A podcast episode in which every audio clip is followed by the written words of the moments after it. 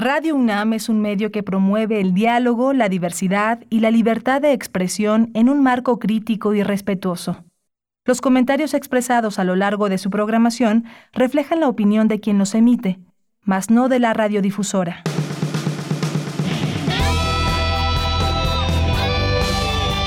Prisma RU. Relatamos al mundo.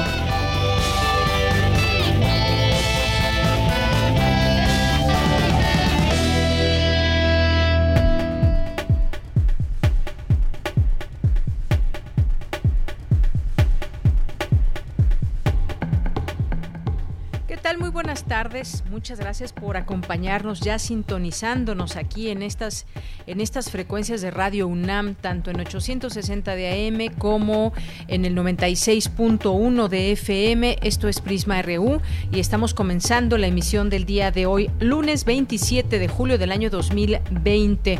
Pues las lluvias no ceden en el norte del, del país debido a esta tormenta Hanna que ha dejado ya muertos y sobre todo también eh, desafortunadamente, además de estas muertes, personas desaparecidas y desbordamientos, desgajamiento de cerros que han perjudicado a algunas eh, carreteras.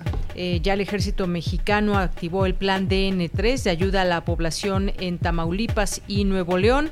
Estas lluvias que fueron muy fuertes durante el sábado, parte de ayer domingo, incluso un hospital infantil de Reynosa tuvo que ser desalojado. Y bueno, muchas eh, situaciones que está causando Hanna eh, en el norte del país. Ayer se degradó de tormenta a depresión tropical, ya se ubicaba a 55 kilómetros al oeste sur suroeste de Monterrey. Incluso también en la frontera una parte del muro se vino abajo, ese muro de, de Trump. Le tendremos un reporte por parte de Protección Civil el día de hoy. Pues bueno, hoy iniciamos así con esta noticia de lluvias intensas por este eh, fenómeno natural. Gracias por estar con nosotros. Yo soy Deyanira Morán, les saludo con muchísimo gusto a nombre de todos mis compañeros. Ya estamos de regreso todos, todo el equipo, para llevarle hasta usted la información más relevante hasta el momento en México y el mundo. Gracias allá en cabina a mis compañeros Rodrigo Aguilar, a Denis Licea, a Socorro Montes. Muchas gracias y a todo el equipo que estarán escuchando a lo largo de esta emisión. Además de Hanna, pues vamos a conversar también con el doctor José Nabor Cruz Marcelo.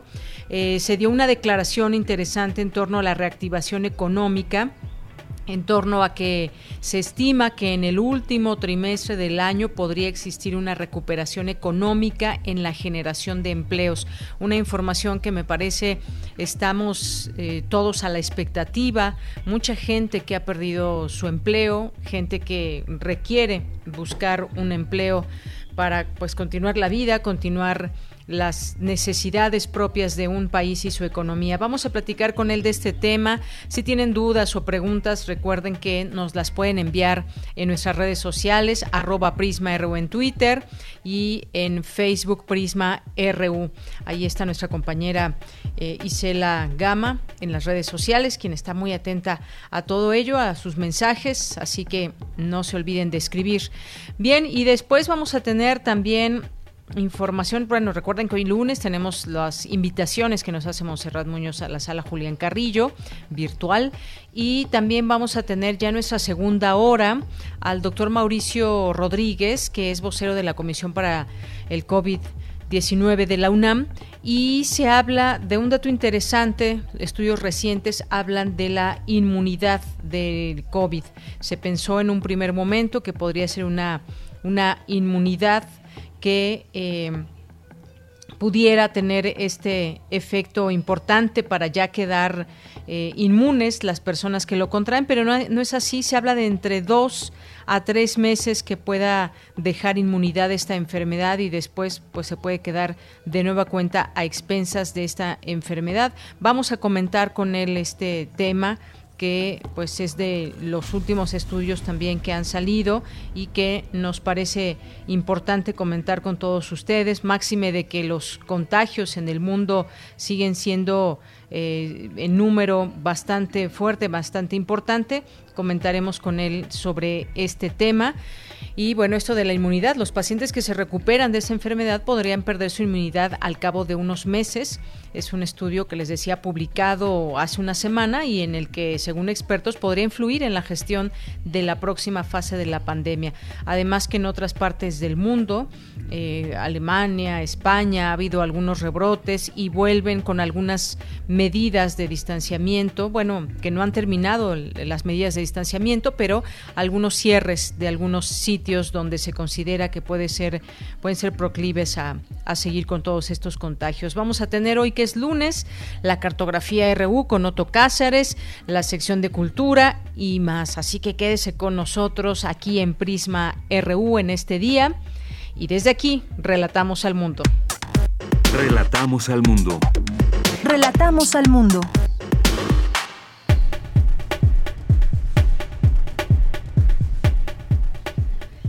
Bien, hoy es lunes 27 de julio. En los temas universitarios, avión, el avión presidencial muestra de los excesos de anteriores gobiernos, señala el presidente Andrés Manuel López Obrador. Bueno, creo que en algún momento hemos visto ya los videos o fotografías de eh, lo que, cómo está el interior de este avión era para uso del presidente, fue para uso del presidente en su momento Enrique Peña Nieto, que fue una adquisición que se hizo desde los tiempos de de eh, Felipe Calderón y bueno pues tenía ahí eh, restaurantes, sala, recámara, closets, en fin, era prácticamente una, una casa andando ese avión presidencial y hoy se vuelve a hablar de estos excesos de anteriores gobiernos. En más información por los retos que implica la pandemia del COVID-19, el bibliotecólogo que debe transformarse y responder a las necesidades de la sociedad. En los temas nacionales, el avión presidencial es un ejemplo bueno, esto que le mencionábamos es un ejemplo de los excesos en las administraciones pasadas y un insulto al pueblo mexicano al existir tanta pobreza en la población, expresó el presidente López Obrador. Dos empresas del exdelegado del Bienestar en Jalisco, Carlos Lomelí, fueron inhabilitadas por la Secretaría de la Función Pública. Una de ellas, Lomedic, por segunda ocasión en medios de un año en menos de un año. El ingreso laboral cayó más de 6% entre abril y mayo debido a la crisis sanitaria por la epidemia de COVID-19, informó el Consejo Nacional de Evaluación de la Política de Desarrollo Social. Luego de cuatro meses, de cuatro retrocesos entre los efectos del COVID-19, las exportaciones del país aumentaron 75% mensual durante junio, un incremento sin precedentes de acuerdo con cifras del INEGI. Por las malas condiciones climatológicas debido al huracán Hanna, el gobierno de Nuevo León anunció la suspensión de actividades esenciales y del transporte público este lunes. Y en los temas internacionales, la pandemia del coronavirus sigue acelerándose a tal punto que el número de casos se duplicó en las últimas seis semanas, advirtió Tedros Adhanom, director general de la Organización Mundial de la Salud. Campus RU Bien, y todos quisiéramos que ya los números vayan bajando, que sigamos en, digamos, si lo vemos ilustrativamente, en esta meseta donde se detengan ya los contagios y el número de muertes, el número de personas que están muriendo todos los días. Eh, de pronto hemos tenido eh, información en torno a que la ocupación hospitalaria, que es una forma de medir cómo vamos, pues va poco a poco cediendo la ocupación, pero de pronto tenemos algunos pequeños eh, picos y sobre todo regresamos a semáforo rojo en algunas colonias. Esto es importante también comentarlo y pues en las últimas informaciones que se da a conocer por parte de las autoridades de salud, el subsecretario de Salud Hugo López Gatel informó que México suma 390.516 casos confirmados de COVID-19 y 43.680 fallecimientos. Destacó que se trata de la segunda semana consecutiva con menos casos confirmados. Vamos a escucharlo No es en absoluto, que quede absolutamente claro, no es ninguna garantía de que esto se mantendrá así. Aquí no hay garantías. Aquí lo que hay es realidades basadas en información objetiva. Deseamos que esto se mantenga en esta trayectoria, coincide con toda la trayectoria que se ha estado observando en las entidades federativas y es alentador, pero mantengámonos expectantes. Bien, pues ahí las palabras del doctor López Gatel. Se trata de una segunda semana consecutiva con menos casos confirmados. Sin embargo, esto no significa echar campanas al vuelo, ni mucho menos. Y, y, me lío con la siguiente información de mi compañera Virginia Sánchez. Debe considerarse el autocuidado y a la promoción de la salud como estrategia central de las políticas públicas. El autocuidado, si nosotros no seguimos las recomendaciones, nadie podrá seguirlas por nosotros. Tenemos anuncios muy claros como el uso de cubrebocas, el lavado de manos, la distancia social, entre algunas otras cosas, el no acudir a ciertos lugares, tratar de quedarse casa también el mayor tiempo posible, pero hay mucha gente que debe salir a trabajar y pues estas personas también deben de tener un autocuidado muy detallado y muy muy claro todos los días que salgan a trabajar, por ejemplo. ¿Qué tal, Vicky? Te saludo con mucho gusto. Muy buenas tardes. Igualmente, Deya, te saludo con mucho gusto a ti y al auditorio de Prisma RU. Eh, al plantear la estrategia para afrontar la COVID-19 en el mediano y largo plazo, debe dirigirse desde un enfoque intersectorial y de principios como la solidaridad, equidad en la diversidad, el autocuidado y el cuidado de los otros, desde la determinación social y medio ambiente de la salud. Así lo señaló María Cecilia Acuña, asesora en servicios y sistemas de salud de la Organización Panamericana de la Salud, durante la primera sesión del ciclo de webinar organizado por la Facultad de Química, el autocuidado como un elemento esencial de las políticas públicas de salud en el marco de la nueva normalidad. Escuchemos a la experta quien detalla en qué consiste este concepto del autocuidado. Primero en prácticas cotidianas y destrezas aprendidas a lo largo de la vida que son de decisión del individuo. El individuo decide implementar estas prácticas en su vida cotidiana. Se convierte, por tanto, en un cuidador de sí mismo y de quienes forman su entorno y esta conceptualización entonces de decisiones cotidianas que promueven el cuidado propio de la salud constituyen una estrategia para influir positivamente en la protección de la salud y prevenir la enfermedad. Y en el caso de enfermedades infectocontagiosas se convierten también en una estrategia para influir positivamente en la prevención de la enfermedad en la comunidad. Por ejemplo, cuando yo uso un cubrebocas, en rigor, si no es un cubrebocas altamente sofisticado, que son los que estamos reservando solo para el personal de salud, lo que estoy haciendo es proteger a los demás. Y por eso, entonces, que el cubrebocas se convierte en un símbolo de la solidaridad con los otros.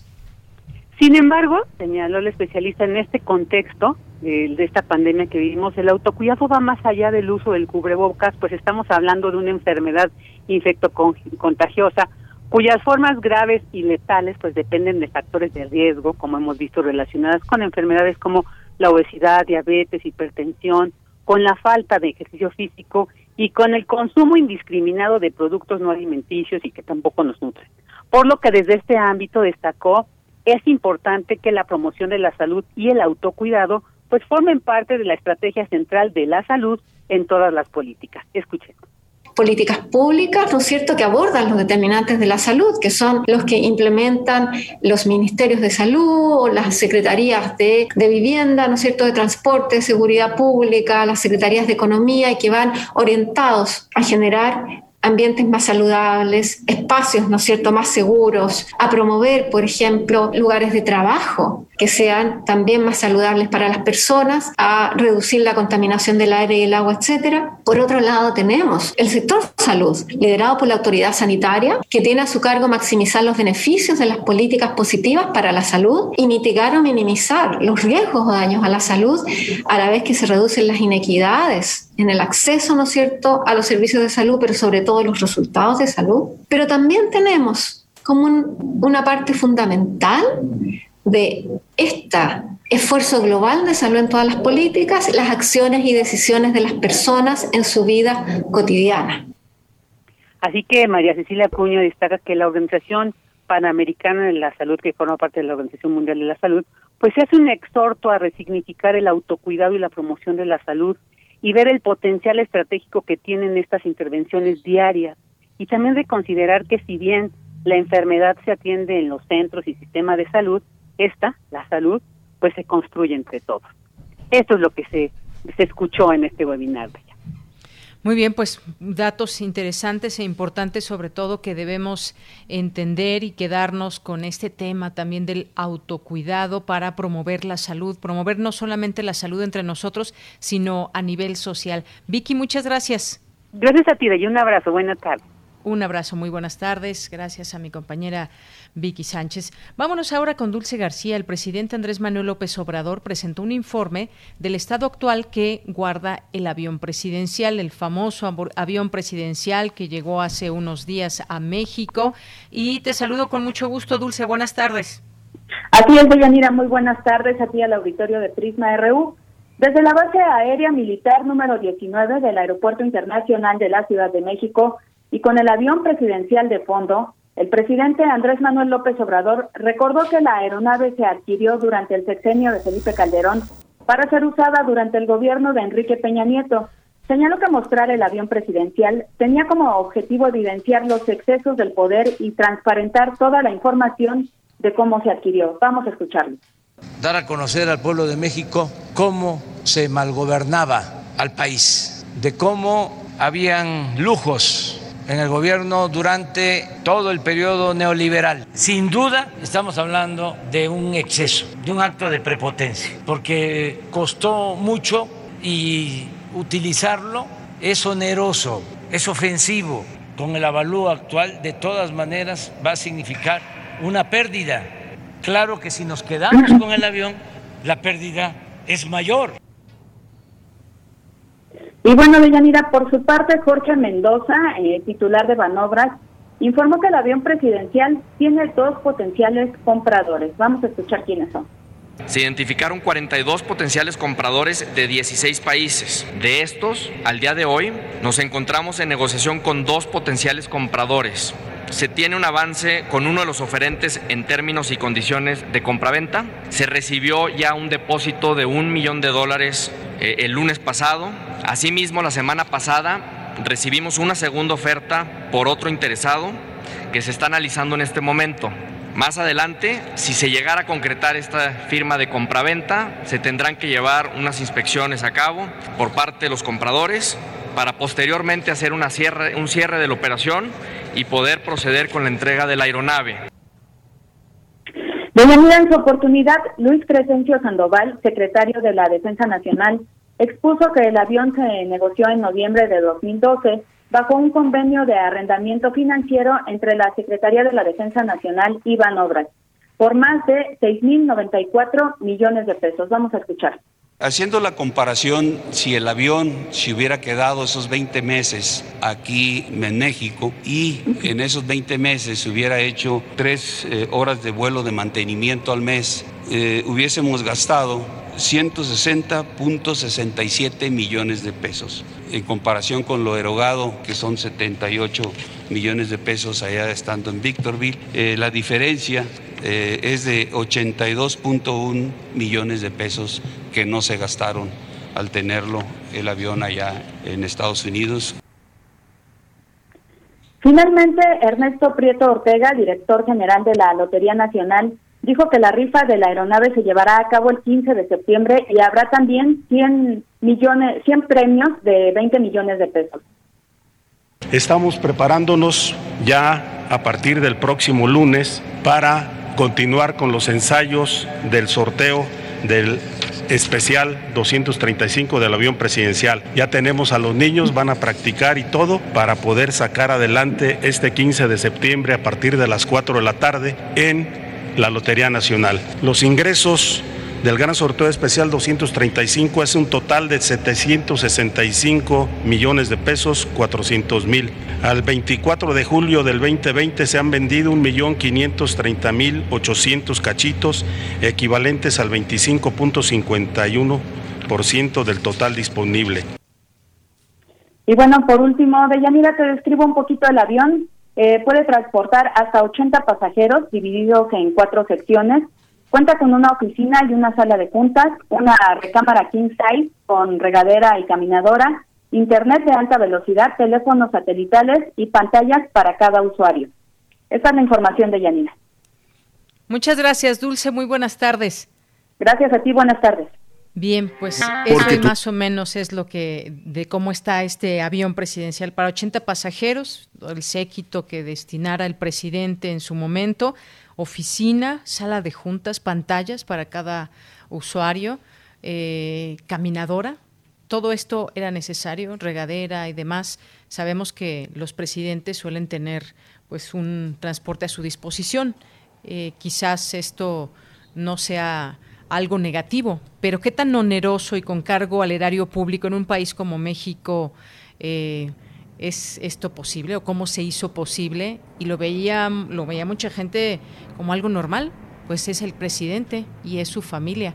Bueno, pues ahí el avión presidencial. Continuamos. Porque tu opinión es importante, síguenos en nuestras redes sociales, en Facebook como Prisma RU y en Twitter como arroba PrismaRU.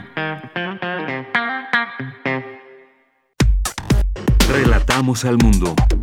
Relatamos al mundo. Una de la tarde con 24 minutos, una persona muerta, ocho desaparecidas, entre ellas cuatro niños. En Tamaulipas, Nuevo León y Coahuila dejó la tormenta Hanna, que ayer se degradó a depresión tropical y se ubicaba a 55 kilómetros al oeste-suroeste de Monterrey. ¿Cómo están las cosas hoy y cuál es el reporte que se puede dar hasta el momento de esos estragos que ha eh, dejado Hanna a su paso. Pues ya tengo la línea telefónica, agradezco mucho, nos toma esta llamada el ingeniero Oscar Cepeda Ramos, director general de Protección Civil de la Coordinación Nacional de Protección Civil. Ingeniero, muy buenas tardes. Buenas tardes, Deñanira, a tus órdenes.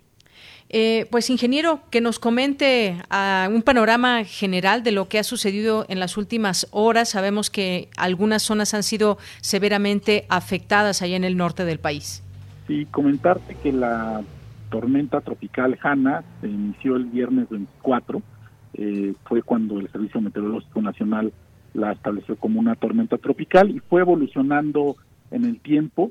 El día 25 tocó tierra, el sábado, y el domingo estuvo entrando al territorio nacional a través de Tamaulipas, dejando a su paso mucha agua y vientos fuertes, y transitó de Tamaulipas, eh, Nuevo León, Coahuila y actualmente se localiza pues al sureste de Torreón, Coahuila y al norte de Zacatecas. Ya en este momento es una baja presión remanente, no tiene tantos vientos, sin embargo todavía trae agua y está causando pues lluvias en el territorio nacional. Actualizar tu reporte de manera que tenemos ya desafortunadamente el reporte de dos personas fallecidas en el estado de Coahuila, y al momento nos han reportado las autoridades de protección civil de Nuevo León tres desaparecidos y tres desaparecidos en Tamaulipas. Este es el, reporte que tenemos. Eh, la corriente eléctrica, el servicio de la Comisión Federal de Electricidad se ha restablecido al 73%. Se eh, cortaron algunas de las líneas de transmisión, esto derivado de que con la lluvia pues esto pudiera causar eh, algún algún daño a personas electrocutadas. Tenemos también afectaciones en Nuevo León, diversos eh, daños por, eh, por el viento, cierres carreteros, algunos desbordamientos de ríos, eh, también personas evacuadas en cinco refugios temporales, principalmente en el municipio de Cadereyta. En lo que responde a Tamaulipas, tenemos al corte de hoy 21 colonias con reporte de inundación, con diversos grados de penetración de agua, principalmente en Reynosa, también el sábado tuvimos una entrada de agua en el Hospital Materno Infantil eh, en la colonia campestre, sin embargo, el mismo sábado en la tarde-noche con el apoyo de la Comisión Nacional del Agua, se eh, regresó a la normalidad. Eh, también tenemos en Coahuila pues algunos cierres carreteros, algunos vehículos varados, este, comercios afectados y colonias inundadas. En general podría comentarte que las lluvias que se presentaron este fin de semana fueron lluvias muy intensas, las lluvias más intensas se presentaron en el estado de Nuevo León, en Monterrey principalmente, eh, con un, eh, una lluvia de 564.25 milímetros. Comentarte que el promedio anual histórico del estado es de 650, entonces llovió eh, con mucha intensidad en Nuevo León, en algunas zonas, principalmente en la zona metropolitana de Monterrey. También tuvimos lluvias intensas en Tamaulipas, el máximo fue de 367, y ahí en Tamaulipas el promedio anual histórico es de 780. En resumen, comentarte que fue un evento intenso, un evento que puso eh, a prueba la capacidad de los sistemas estatales de protección civil, sin embargo, de manera coordinada eh, la Secretaría de Defensa Nacional, la Secretaría de Marina, la Guardia Nacional y las autoridades de los tres niveles de gobierno han estado trabajando para salvaguardar la vida de las personas que resultaron afectadas. Así es. Y ya está en marcha, ingeniero, también este plan DN3 en estos distintos eh, puntos. Todavía también viene pues lo que suceda después de estas lluvias, arreglar o apoyar a todas las comunidades que fueron seriamente afectadas. Algunos incluso fueron rescatados desde los techos de sus casas porque estaba completamente anegado estos eh, sitios y pérdidas, me imagino, muy grandes para la población. Sí, mire, el plan DN3 se activó desde el día sábado. Eh, el viernes sábado las, las Fuerzas Armadas lo activaron. Es un plan que se activa de manera automática en cuanto hay cercanía de algún evento que pueda afectar al territorio nacional. Tenemos un total de 80 personas rescatadas en diferentes circunstancias. Eh, se activaron también los protocolos de protección civil, eh, mucha gente que se encontraba en sus vehículos, que se encontraba en sus casas. Aquí reiterarle a la población que es muy importante que, ante las lluvias intensas o alguna tormenta, es muy importante permanecer en casa. Muchos de los accidentes que tenemos desafortunadamente en esta temporada de lluvias y ciclones tropicales es porque nos confiamos, eh, la gente eh, intenta cruzar vados, intenta cruzar ríos que no se ven muy crecidos, sin embargo la fuerza y la velocidad que traen pues volcan eh, la, los vehículos y las eh, motocicletas o inclusive a las personas que atraviesan a pie. Entonces, eh, extremar precauciones, tomar siempre en cuenta las consideraciones de protección civil y esto pues nos permitiría reducir el impacto que tenemos hacia la población. Así es. Y bueno, ¿cuál, qué, qué se prevé para las próximas horas? ¿Continuarán las lluvias ya no con tanta intensidad? Tenemos todavía en el territorio nacional pues una gran cantidad de fenómenos que están impactando eh, todo el territorio nacional tenemos probabilidades, de acuerdo al Servicio Meteorológico Nacional, eh, diversas ondas tropicales que están interactuando en el territorio nacional.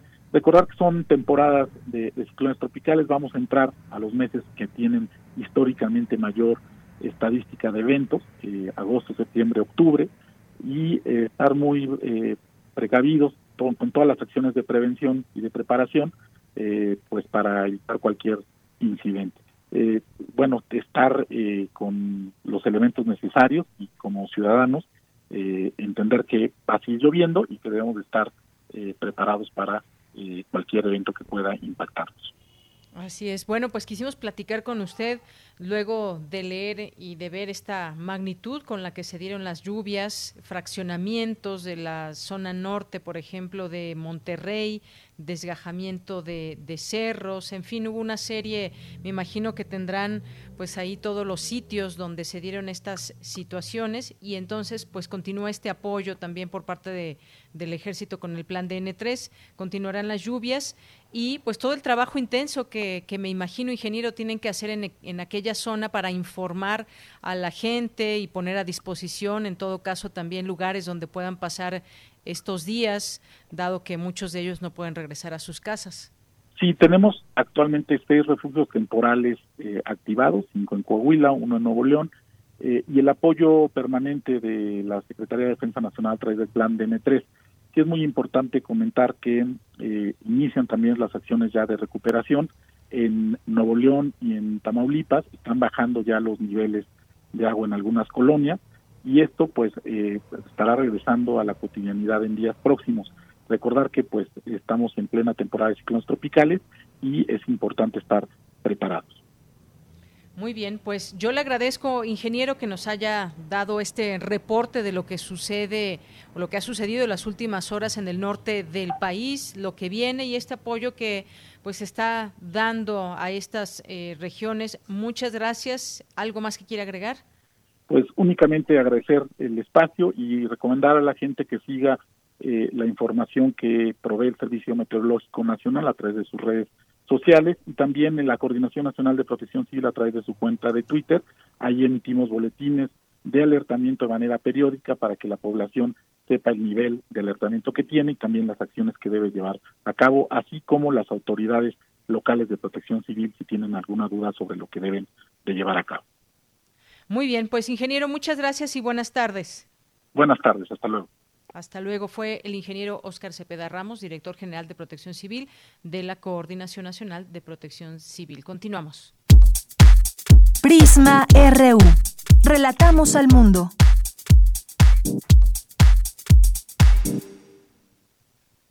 Es la una de la tarde con 33 minutos y me da mucho gusto recibir aquí en este espacio de Prisma RU de Radio UNAM al doctor José Nabor Cruz Marcelo, que es doctor en Economía por la UNAM y secretario ejecutivo del Consejo Nacional de Evaluación de la Política de Desarrollo Social, el Coneval. Doctor, bienvenido, muy buenas tardes.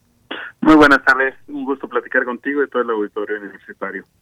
Gracias, eh, doctor. Pues el día de hoy quisiéramos platicar sobre esta estimación que se hace por parte justamente del Coneval, que en el último trimestre del año podría existir una recuperación económica en la generación de empleos. Por supuesto, estamos muy eh, preocupados en este de este tema de cómo se va a reactivar la economía y los empleos. Cuéntenos un poco por qué eh, pues se da esta pues esta previsión para el último trimestre del año. Claro que sí. Eh, eh, en general parte de partimos del documento que publicamos el pasado 11 de mayo. Eh, analizamos la política social del Estado mexicano ante la contingencia de la COVID-19. En ese sentido, hicimos algunas serie de planteamientos que tienen que ver sobre sí, ciertamente las afectaciones en el mercado laboral y que evidentemente la recuperación económica y sobre todo el fortalecimiento y recuperación del mercado laboral qué tanto se logre, qué tanto se tarde en dar esta recuperación, sin lugar a dudas va a condicionar evidentemente que no haya una mayor amplitud en las brechas sociales y en la eh, parte de distribución del ingreso de, las y los mexicanos. Un poco el planteamiento es justamente apoyándose en, cifras eh, también de del IMSS que ha dado a conocer en las últimas semanas, inclusive el propio presidente las ha mencionado en los últimos días, pues ciertamente los meses de abril y mayo fueron los meses donde hubo una pérdida mayor en cuanto a empleos formales. Estamos ante la expectativa de que el IMSS eh, dé las cifras para el mes de junio, probablemente sean muy menores en comparación a los dos meses previos y por lo tanto también a la par de que algunos sectores ya han, pues, em, han comenzado con algunas reaperturas muy controladas en este ambiente sanitario de la nueva normalidad, pues esperemos que en los siguientes meses, agosto, septiembre sobre todo y el último trimestre del año, pues se dé un mayor fortalecimiento de esta reapertura económica, consecuentemente una mayor eh, restablecimiento de actividades formales de la economía que pudieran de alguna manera pues acompañar también la incorporación de los empleos informales de estas actividades informales muy múltiples con muchas eh, características con muchos diferentes perfiles pero que también son sin lugar a dudas un componente importante del mercado laboral mexicano Claro, doctor. Y además ya veníamos con un tema de economía ahí pendiente, de que no estaba creciendo al ritmo eh, que se quería el propio país, pero esta crisis que estamos viviendo también exhibe esa necesidad de que eh, pues se reflexione y se hablaba, por ejemplo, de esta necesidad de desarrollar un esquema de protección social universal, incluso también la ONU ya hablaba de esto. ¿Cómo puede darse siendo que, pues bueno, todas las finanzas están de alguna manera eh, afectadas, pero cómo se puede dar esta un esquema de protección social universal? Claro, justo como parte de las recomendaciones de política pública que, que Coneval señalaba el pasado mayo en este documento que te comento, e, es la búsqueda de un esquema de protección social universal en el mediano plazo. Ahora mismo es muy claro que es complicado que se pueda dar y que se pueda transitar sobre todo el mecanismo que nosotros planteamos, pues es una reforma fiscal un tanto progresiva que pudiera permitirle al Estado mexicano hacerse de mayores recursos tributarios que consecuentemente pudieran utilizarse para ofrecer medidas en cuanto a un esquema mayor o robustecer el esquema de protección social.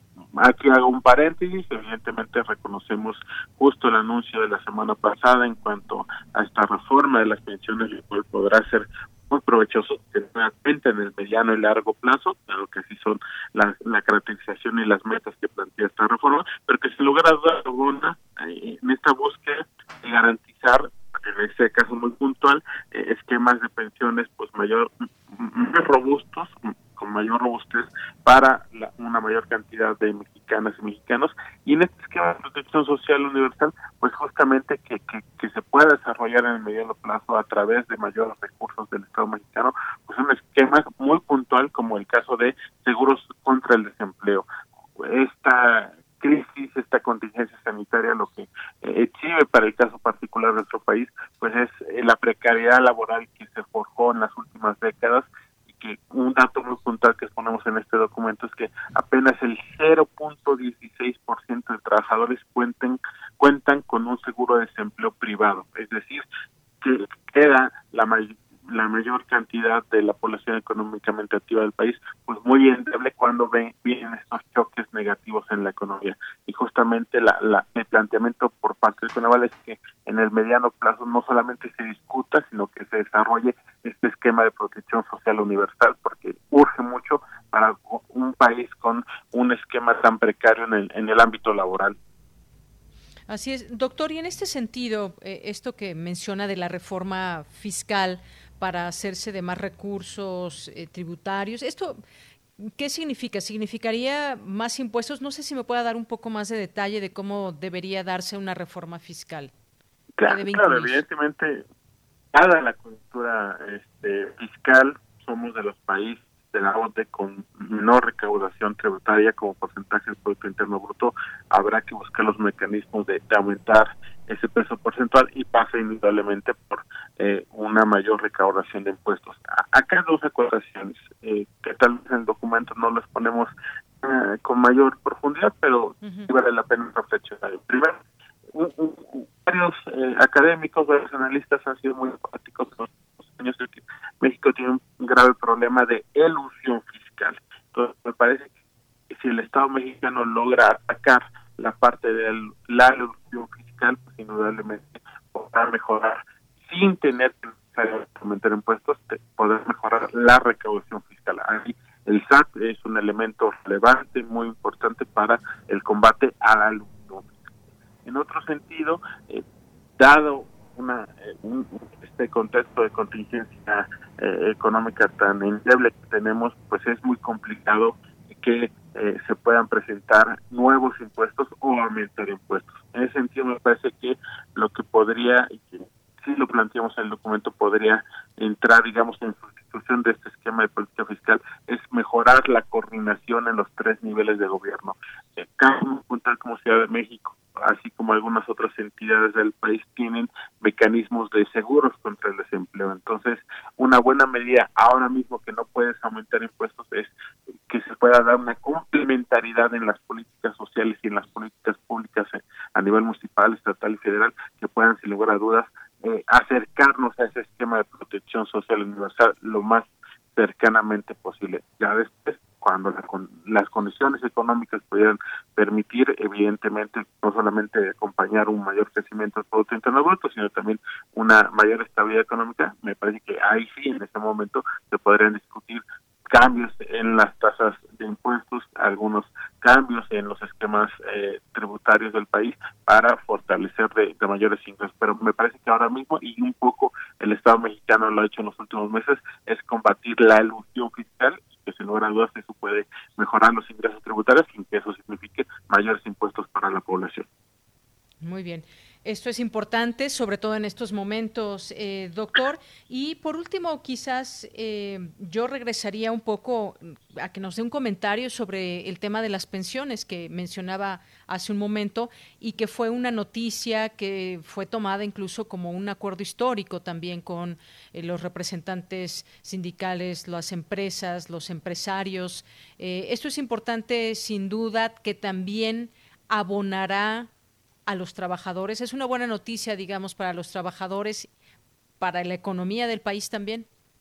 Sí, me, parece que hay de igual manera, eh, eh, en esta búsqueda de mayores coordinación entre los diversos agentes relevantes de política pública del país, este acuerdo de pensiones muy a la par, muy cercano también a todo este trabajo que han hecho varias entidades gubernamentales para incrementar el salario mínimo en los últimos tres años, eh, ha sido fundamental el diálogo entre empresarios, sindicatos y gobierno federal.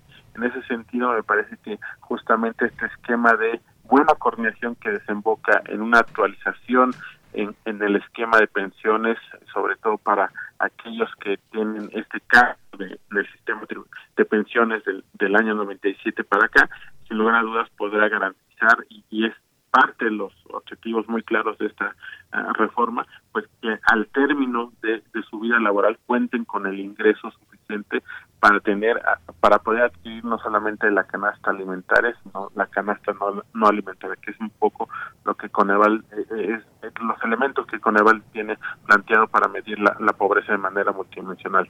En sentido, es muy bueno que se haya alcanzado esto, insisto, evidentemente es de, de, de alcances de, de mediano plazo, pero que sin lugar a dudas, si no eh, se hacía algo en este momento, pues evidentemente eh, hacia el futuro iba a ser un, aspecto muy negativo por la merma en los ingresos de las personas que se estuvieran pensionando. A partir de ahí es un buen paso, un paso inicial, pero sin lugar a dudas se requieren eh, sobre todo las pláticas y la coordinación en, entre estos agentes de política pública para mayor fortalecimiento de la formalidad de los empleos del país un poco también lo que dimos a conocer el día de hoy por parte de Coneval es este análisis sobre la encuesta telefónica de ocupación de empleo, haciendo el comparativo de las cifras de abril y mayo con lo reportado por Coneval para el primer trimestre de 2020, es que muy ligeramente, pero ya se había detectado una tendencia en ir disminuyendo los trabajadores en el ámbito informal y se estaba fortaleciendo el ámbito formal, inclusive en algunas entidades del país. Eso obviamente se detuvo por la contingencia sanitaria, pero esperemos que esta buena coordinación entre empresarios, sindicatos y gobierno pueda desembocar en mayor, mayor formalización del empleo en los siguientes meses, ya obviamente después de, de todos los efectos que tenga esta contingencia sanitaria en la economía del país. Muy bien, doctor. Y, y, por último, muy rápido, yo le preguntaría también, eh, pues, cómo va ese tema de los programas sociales, que también ha sido un punto importante para mucha gente que está recibiendo este apoyo eh, y sobre todo con las cifras que se habían dado también semanas antes en torno a que la pobreza eh, iba a crecer en estos en estos meses. Sí, justamente hace ya casi un mes dimos a conocer por parte uh -huh. del Coneval la 17 evaluaciones de 17 programas prioritarios de esta administración federal. Eh, muy rápidamente lo que te puedo comentar es que muy afortunadamente nueve de estos 17 programas ya utilizaron las recomendaciones de esta primera evaluación de diseño con trabajo de campo que es el Consejo para eh, modificar sus lineamientos de operación, sus reglas de operación, lo cual es fundamental porque justamente estas adecuaciones pues permitirán mayor eficacia y eficiencia en estos programas y que puedan tener un, un mayor impacto positivo en los beneficiarios. Eh, es una continua evaluación la que hace el Coneval de los programas sociales eh, de manera actualizada la, la, realizamos pero en estos en estas 17 evaluaciones muy particularmente detectamos pues que se da un paradigma eh, de esta política social del gobierno federal muy diferente a las gestiones eh, federales anteriores, en los sexenios anteriores. En ese sentido, sí hacemos una serie de recomendaciones para que se pueda eficientar la parte operativa en territorio, en localidad de, estos programas, que puedan tener, dudas, también un mayor eh, alcance en los beneficiarios.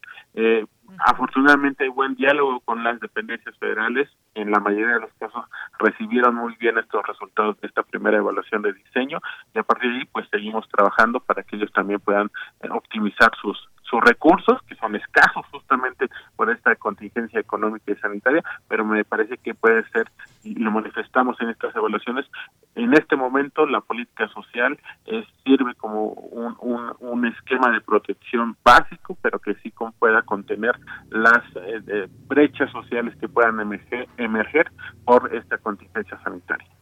Muy bien. Pues, doctor, muchas gracias. Como siempre, apreciamos mucho estos comentarios y este análisis en torno a estos temas que sin duda están expuestos, están eh, pues en lo más importante porque tiene que ver con el empleo y cómo, cómo se mira esa realidad para ir viendo hacia finales de año. Muchas gracias. No, al contrario, es un gusto siempre platicar con ustedes. Buenas tardes. Muy buenas tardes, hasta luego. Fue el doctor José Nabor Cruz Marcelo, doctor en Economía por la UNAM y secretario ejecutivo del Consejo Nacional de Evaluación de la Política de Desarrollo Social, el Coneval. Continuamos. Porque tu opinión es importante, síguenos en nuestras redes sociales, en Facebook como Prisma RU y en Twitter como arroba PrismaRU.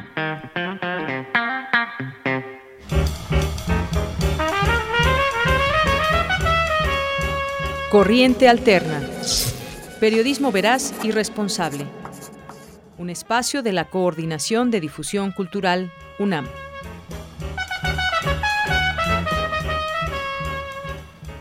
El viernes pasado les comentábamos acerca de esta investigación de corriente alterna en torno a los ventiladores y algunos datos interesantes. Ya está publicado, ojalá que ya lo hayan leído y si no, pues invitamos a que entren al espacio de corrientealterna.unam.mx para que puedan eh, conocer más de cerca estas, esta investigación eh, donde habla de los ventiladores. Un dato que me pareció interesante, los ventiladores artificiales causan siempre algún perjuicio a la salud de los pacientes. El aire ingresa mediante presión al cuerpo y esta presión debe generar un daño en la tráquea, en la tráquea o en el interior del cráneo que resulta irreversible. Además, así como es benéfico el oxígeno, también puede provocar intoxicación si la dosis no se controla. Esto que nos lleva que quienes estén a cargo del uso de estos ventiladores deben conocer bien ese proceso. Y también sabemos que hay un déficit de doctores especializados en México y esto nos lleva a varios temas. Quien trabajó en este reportaje, parte de las personas que trabajaron en este reportaje fue Aranza Alvarado Vargas, eh, que forma parte de este proyecto de Corriente Alterna y que hoy está con nosotros vía telefónica. No pudimos escuchar el viernes, pero nos tiene algo que comentar sobre su participación en este, en este reportaje. ¿Qué tal, Aranza? Buenas tardes. Hola, Deyanira. Muy buenas tardes. Un gusto saludarlos. Igualmente para ti, pues cuéntanos acerca de lo que tú realizaste en este reportaje. Muchas gracias. Pues sí, fue un reportaje donde varias personas trabajamos, eh, colaboramos en equipo para alcanzar datos duros, además de contar una historia que tuviera contacto con más eh, personas, ¿no? Que se diera cuenta que los respiradores y los ventiladores, pues no es solamente un aspecto de las máquinas, ¿no? Es decir, también hay un montón de historias involucradas, ¿no? Carlos lo contaba un poco en la entrevista. En el caso de mi experiencia, pues para mí fue revelador eh, pensar que desde una máquina pues nos podía apuntar un montón de datos, ¿no? sobre todo también de la, desde la relevancia que le otorga el, gobierno federal a la adquisición de estas máquinas, ¿no? Eh, yo tuve oportunidad de cotejar algunos datos a partir de la plataforma de Compranet, eh, revisar algunos contratos, todas las visitaciones que demandaban estos eh, ventiladores para atender la contingencia de COVID. Y para mí fue impresionante conocer las prioridades que se empiezan a atender cuando una pandemia de esta naturaleza ocurre. Eh, por ejemplo, a mí me llamó mucho la atención cómo cuando empezó toda esta demanda de ventiladores en marzo, a finales de abril, pues los ventiladores se cotizaban a un precio, digamos, más o menos normal, y conforme fue avanzando los precios subieron demasiado, ¿no? Además, una cosa que también fue muy llamativa es que conforme fuimos cotejando los datos para contrastarlo con las primeras compras a las compras últimas que pudimos revisar, fue que pues a la par de que aparecían los ventiladores, pues la gran gama de compras que parecía, digamos, todo toda la pandemia se notaba, ¿no? Por ejemplo, al principio solamente eran ventiladores, y posteriormente apareció una gran compra de medicamentos y al final aparecía pues ya compras un poco más drásticas de bolsas para cubrir cadáveres, ¿no? Entonces, eh, en cuanto a la investigación, nos damos cuenta que los ventiladores no solamente son eh, unas máquinas para que podamos asistir a las personas, a los pacientes que sufren eh, COVID, sino también develan una estrategia, ¿no? Que nosotros como periodistas y que como espectadores tenemos que siempre estar atentos. Así es, y esto nos va ligando a distintos temas eh, de los ventiladores. Por ejemplo, eh, cómo se dividen, eh, la complejidad de entender de su uso, incluso el precio también de la ventilación mecánica, porque el mundo volteó a estos eh, respiradores como una forma de paliar la situación de salud con respecto al COVID-19, pero no es tan fácil ni ese traslado, ni pagar los precios y sobre todo también utilizarlo y salvar vidas, que es el, el fin de todo esto. Eh, ¿Algo más si quieres agregar, Aranza? Sí, pues justamente eh, respecto de los precios, a mí me parecía muy interesante notar eh, que, digamos, todas las instancias públicas, tanto el IMSS como el ISTE, el INER, adquirían ventiladores y digamos que pues los precios unitarios variaban mucho, ¿no? O sea, uno de los hallazgos que tuvimos en la investigación en corriente alterna fue que algún ventilador el, el B60 Philips fue adquirido en 225 mil pesos, mientras que otros, en otras instancias, se adquirían más de un millón de pesos, ¿no? Y eso habla de una diferencia eh, estratosférica en cuanto a la adquisición que pueden tener diferentes eh, estados a lo largo de la República Mexicana. Entonces me parece como muy importante notar que eso quedará como un registro para que podamos entender las adquisiciones y también las estrategias que se puedan tomar en el futuro de tanto de esta pandemia como de nuevas situaciones que podamos vivir en, en la ciudad y en el país. Muy bien, Aranza, pues muchísimas gracias. Máquinas para respirar se llama el reportaje, ¿verdad? Así es. Muy bien, y lo pueden encontrar ahí en el espacio, en el sitio de Corriente Alterna. También tienen su espacio Alterna guion bajo corriente, que están en Twitter, para que sigan ahí estos documentos, estas investigaciones, estos datos, como este del que nos habló hoy Aranza. Aranza, pues muchas gracias y muy buenas tardes. Muchísimas gracias a ti, Deyanira. Saludo a todo el público. Muchas gracias. Seguimos en comunicación con nuestros amigos de Corriente Alterna. Ella fue Aranza Alvarado Vargas, quien forma parte de este equipo y trabajó en esta ocasión este tema de los ventiladores. Continuamos. Relatamos al mundo. Relatamos al mundo.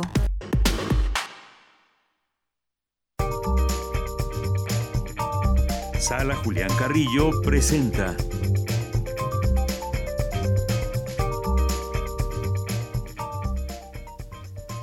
Monse Magia, ¿cómo estás? Monserrat Muñoz, bienvenida.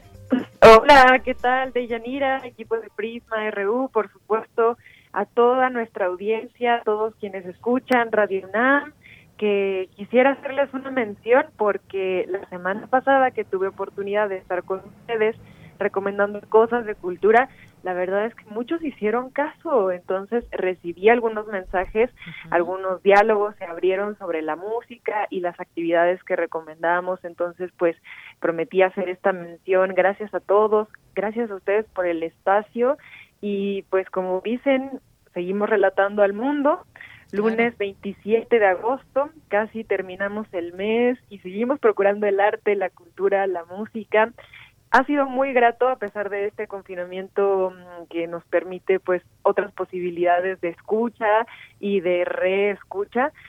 Sentir que los aplausos siguen en la sala Julián Carrillo. Imagino que, por ejemplo, ahorita con su luz apagada guardará también cierta magia.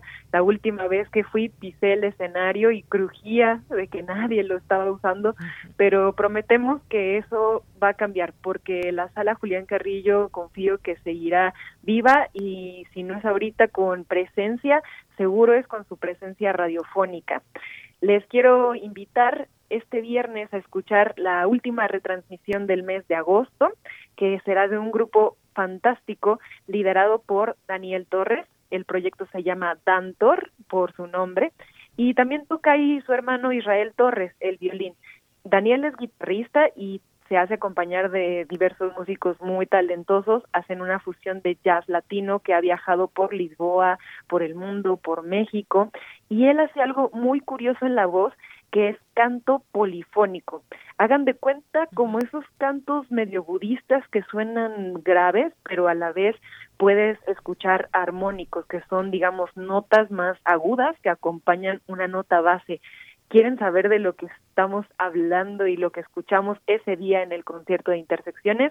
Los esperamos el viernes a las 9 en Radio UNAM con todo el corazón, con todos los aplausos, con todos eh, los ánimos para seguir distribuyendo la música y promocionando los proyectos que de verdad se han ganado nuestro corazón y por eso las mejores retransmisiones de Intersecciones serán pues también para celebrar con ustedes que no solo fuimos felices, sino que somos felices y lo sabemos y seguro lo seremos. Entonces, con esta invitación, abramos por favor las frecuencias de Radio UNAM para Dantor, quien presenta su disco Sinestesia, que está buenísimo. La sinestesia habla de ver mm, sonidos y de oír colores, por ejemplo. El disco está completo en redes sociales y también tenemos un bonus track para ustedes, bueno, varios, porque en la página de Radio UNAM pocas veces mencionamos, pero aquí lo traemos, que ya están algunos conciertos del año pasado y de este año alcanzaron a entrar algunos en la parte de podcast. Si ustedes van a la página de Radio UNAM, en el apartado de podcast, buscan en la I intersecciones y les da acceso a, miren nada más qué conciertazos. Les pusimos en la sala Julián Carrillo en Facebook el link con la cartelera completa del mes para que ahí se asomen, busquen a los eh, proyectos. Y bueno, aquí en la página 1 está Gallo Cósmico, Goliath Orquesta, Ancholotes, Valeria Cox, Bram Stokers, Malcolm Aiken de Canadá, Los Kakis, Guerrilla Bank Bang, Ricachona, para todos ellos trabajamos y créanos también que es un honor a partir de esta radio que nos permite hacer magia y sonidos, compartir con ustedes. Ahí está la invitación, pueden acceder a diferentes conciertos y también mencionar que en la parte de teatro, nuestro gran querido maestro de oratoria y también querido actor, ustedes lo recordarán por La confesión del caníbal, por ejemplo, Sergio o Exacto. Ay, te ganaste una estrellita en tu Sergio Red está dando unos shows en fin de semana. Entonces son dos horas de show donde canta, eh, toca la guitarra, hace unas lecturas dramatizadas. Entonces, no se lo pierdan, por favor. El fin de semana estuve ahí clavada viéndolo y van a aprender muchísimo de cómo develar cuestiones escénicas, tan solo de verlo. Y créanos que esta música también les va a elevar mucho el corazón y todo con buen ánimo también para hacer eco con nuestro maestro Sergio Ruiz de oratoria y pues también un gran actor. Los invitamos a su Facebook, así nada más, Sergio Rued, Rued con diéresis en la U. Y pues aquí seguimos, Deyanira, resistiendo, soportando. Ya nos tocaba casi que entrar de vacaciones, pero bueno, vacaciones en la sala de nuevo. Exactamente. Pues muchas gracias, Monse, y aprovechamos para mandar saludos al querido y talentoso Sergio Rued. Muchas gracias y nos escuchamos el siguiente lunes. Te mando un abrazo. Gracias a ustedes, abrazos sonoros siempre. Claro que sí, hasta luego. Bye. Y con esta despedida de Monse Magia nos vamos al corte, ya son las 2 de la tarde con un minuto. Vamos a, a dar la bienvenida después del corte a la segunda hora de Prisma RU. Porque tu opinión es importante, síguenos en nuestras redes sociales, en Facebook como Prisma RU y en Twitter como arroba PrismaRU.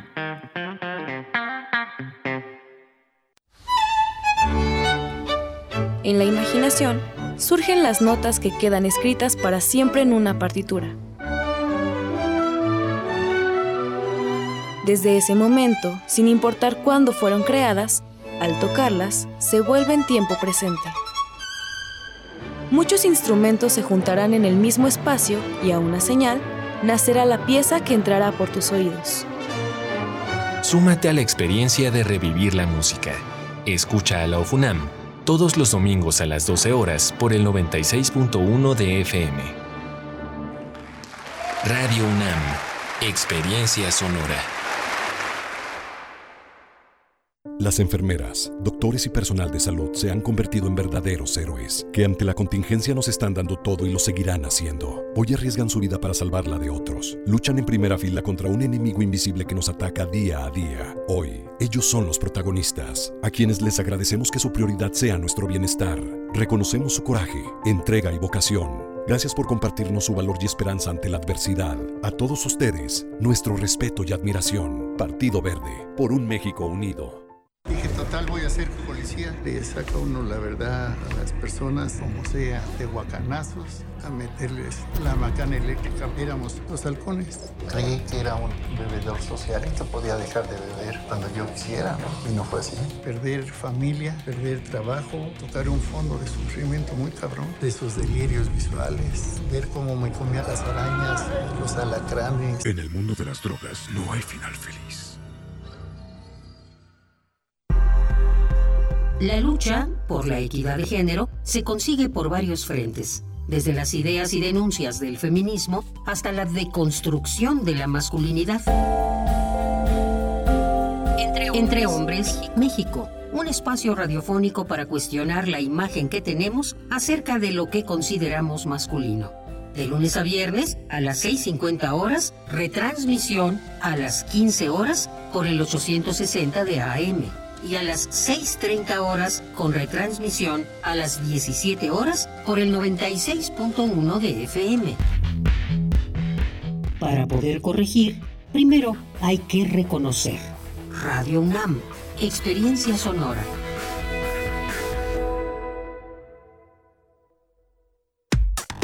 Relatamos al mundo. Relatamos al mundo. Bien, estamos de regreso, son las 2 de la tarde con cuatro minutos. Muchas gracias por seguir con nosotros en estas frecuencias universitarias 860 de AM, 96.1 de FM y le mandamos saludos a quienes estén conectados a través de www.radio.unam.mx X. Seguimos aquí con ustedes, muchas gracias. Tenemos una segunda hora de información de sorpresas, de notas universitarias y más. Quédese con nosotros. Le mandamos muchos saludos a Ari la Cósmica, que está por aquí. Dice, acá estuve hablando sobre el reportaje sobre ventiladores y bueno, pues justamente hace un momento escuchábamos eh, lo que nos dijo Aranza y parte de su participación en estos reportajes. Cuéntenos también qué les parecen estos, estos reportajes que han surgido desde hace ya algunos meses y que son parte de Corriente Alterna. Eh, muchos saludos al a, Sarco y que Tecuani, que le manda saludos a Monse. Ahorita te contesta Monse, no te preocupes, Sarco. Muchas gracias. Eh, a nuestros amigos del CEDI IEC UNAM les mandamos muchos saludos, documentos actuales y noticias de interés en el ámbito de la economía mexicana y mundial. Por aquí están presentes en nuestras redes sociales. Muchas gracias. Le mandamos saludos a Chris Morris, eh, también a Esteban Rodríguez a José Ramón Ramírez también, muchas gracias, que nos dice buen inicio de semana. Igualmente para ti, José Ramón, muchas gracias por estar ahí presente. Dieli 0526 también a nuestro querido amigo Alejandro Toledo también, que aquí lo escuchan en literatura, a David Castillo Pérez, a nuestros amigos del Coneval que también estuvieron aquí a través de el doctor Nabor Cruz. Marcelo. Joaquín Ortega también, eh, saludos. A Circe González, muchas gracias. A Mario Navarrete, a Estela P. Molatore.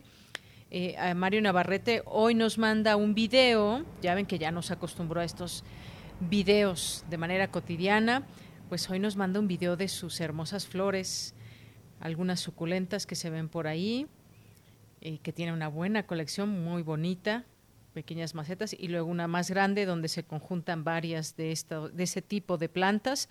Muchas gracias, Mario. Siempre un gusto poder leer. Esta con flores, no sé cómo se llama. Soy muy mala para recordar los nombres de, de flores, pero está bellísimas estas flores rojas que vemos por aquí en el video. Muchas gracias. En Mascarada Gogó también muchos saludos. Héctor MTZB, muchas gracias.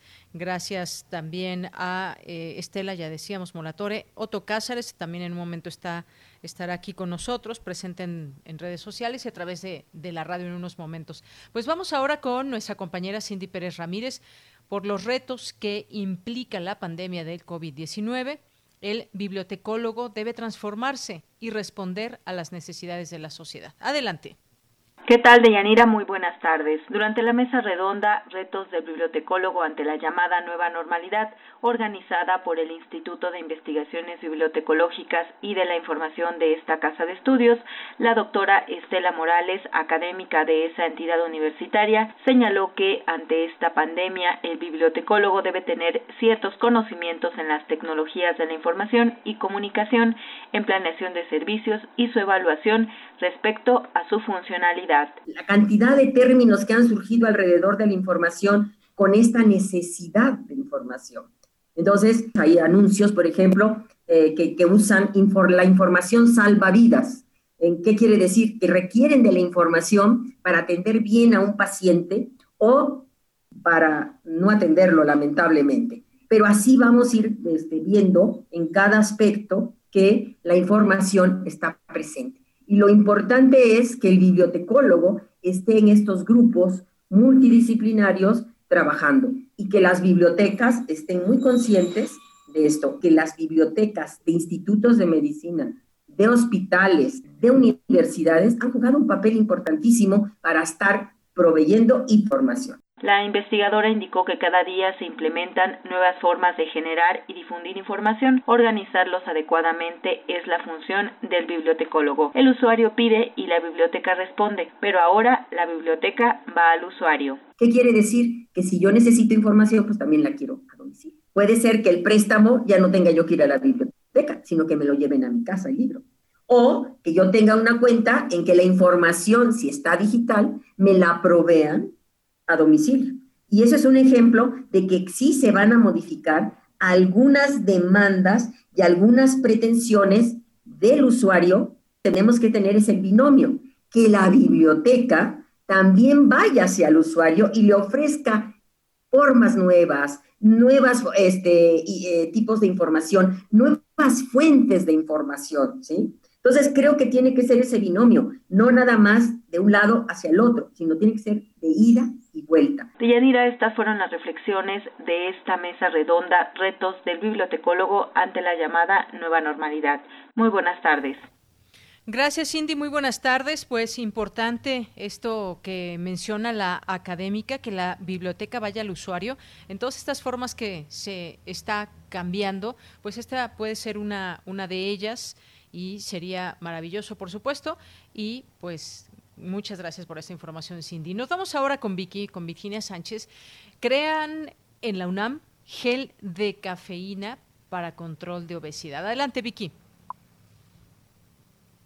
Hola, ¿qué tal, Deyanira? Muy buenas tardes a ti y al auditorio de Prisma RU. Para contribuir a disminuir el sobrepeso y la obesidad en la población mexicana, expertos de la UNAM desarrollaron un gel y un parche transdérmico de liberación prolongada que contienen cafeína y están en proceso de patente. José Juan Escobar Chávez, investigador de la Facultad de Estudios Superiores Cuautitlán, aclaró que estas opciones son solo un coadyuvante en el control de sobrepeso y obesidad, pero igualmente es indispensable implementar una dieta adecuada y actividad física para evitar estas patologías. El investigador refirió que en este país siete de cada diez adultos padecen sobrepeso y obesidad, condiciones que podrían desencadenar enfermedades crónico-degenerativas como diabetes, presión arterial alta, niveles elevados de colesterol y triglicéridos. Por ello, indicó que es importante atacar estos problemas desde el punto de vista médico, pues las nuevas generaciones ya los presentan desde edades muy tempranas. Además, la situación repercute tanto en el sistema de salud como en la economía de la nación. Los científicos de la Universidad Nacional ya cuentan con la formulación y optimización de ambos sistemas.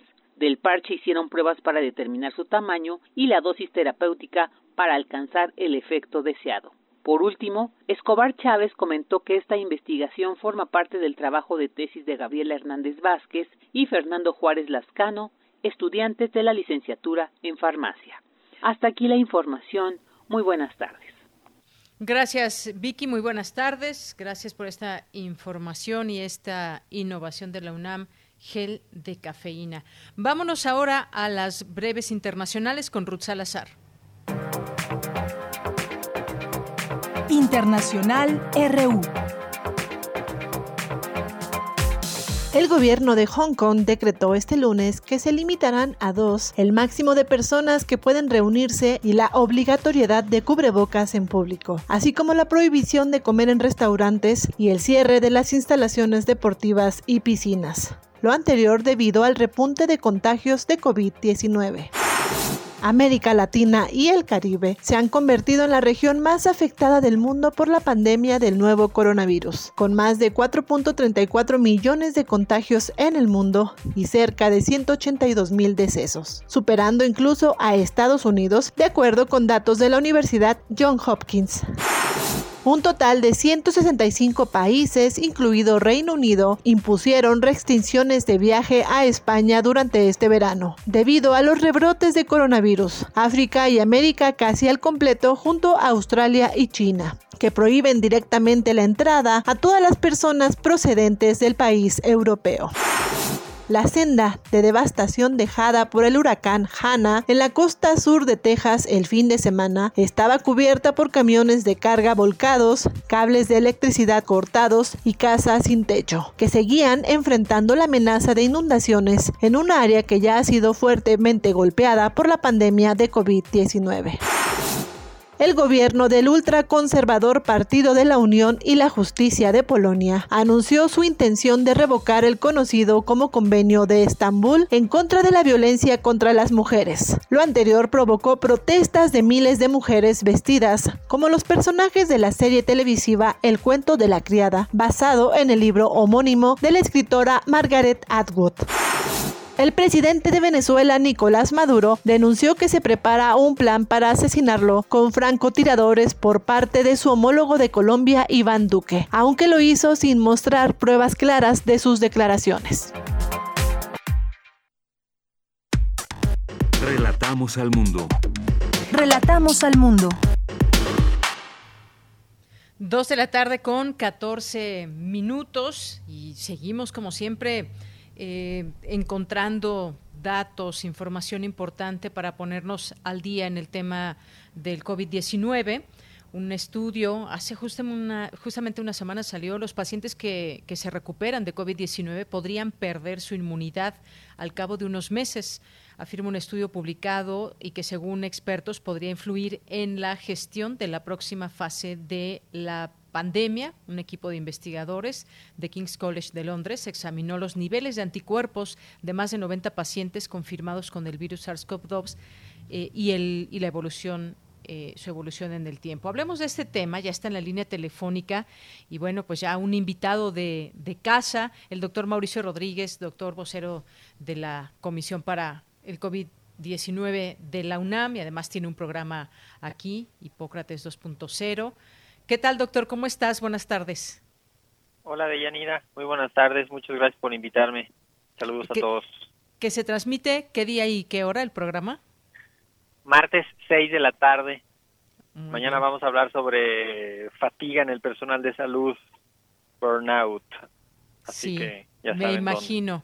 Es un, pues un grupo bastante afectado dentro de toda esta eh, pues toda esta cadena de personas que trabajan para combatir el COVID. Sí, además si no, si no se atiende correctamente al personal de salud, pues la epidemia se amplifica, ¿no? Porque los pacientes no van a, no van a estar bien atendidos porque el personal no está bien. Entonces hay que pues hay que procurar su seguridad y su bienestar eh, durante toda la emergencia. Físico y emocional también, ¿no? Exacto, sí, sí, sí. Así es. Oye, doctor Mauricio, pues estaba leyendo yo este estudio sobre la inmunidad y de pronto entre las preguntas que todavía no nos podemos responder de manera exacta o contundente y se pensaba, por ejemplo, en algún en un principio que si te daba esta enfermedad de, de COVID-19, pues ya quedabas inmune, pero puede ser que solo sea por un tiempo, no para toda la vida.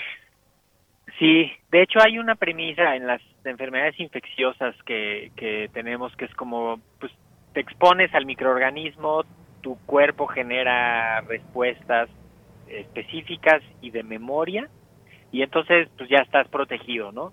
Ese es el principio de la vacunación, de hecho toma toma este principio para ser para ser válido. Y lo que podemos, bueno, lo que sabemos de otras enfermedades es que hay, hay unas en las que sí pasa esto y hay otras en las que no. Eh, por ejemplo, influenza te puede dar, en la misma temporada de influenza, te puede dar de dos o de tres tipos diferentes de influenza o incluso el mismo tipo unos meses después, este, porque la respuesta inmune no es muy fuerte contra la influenza.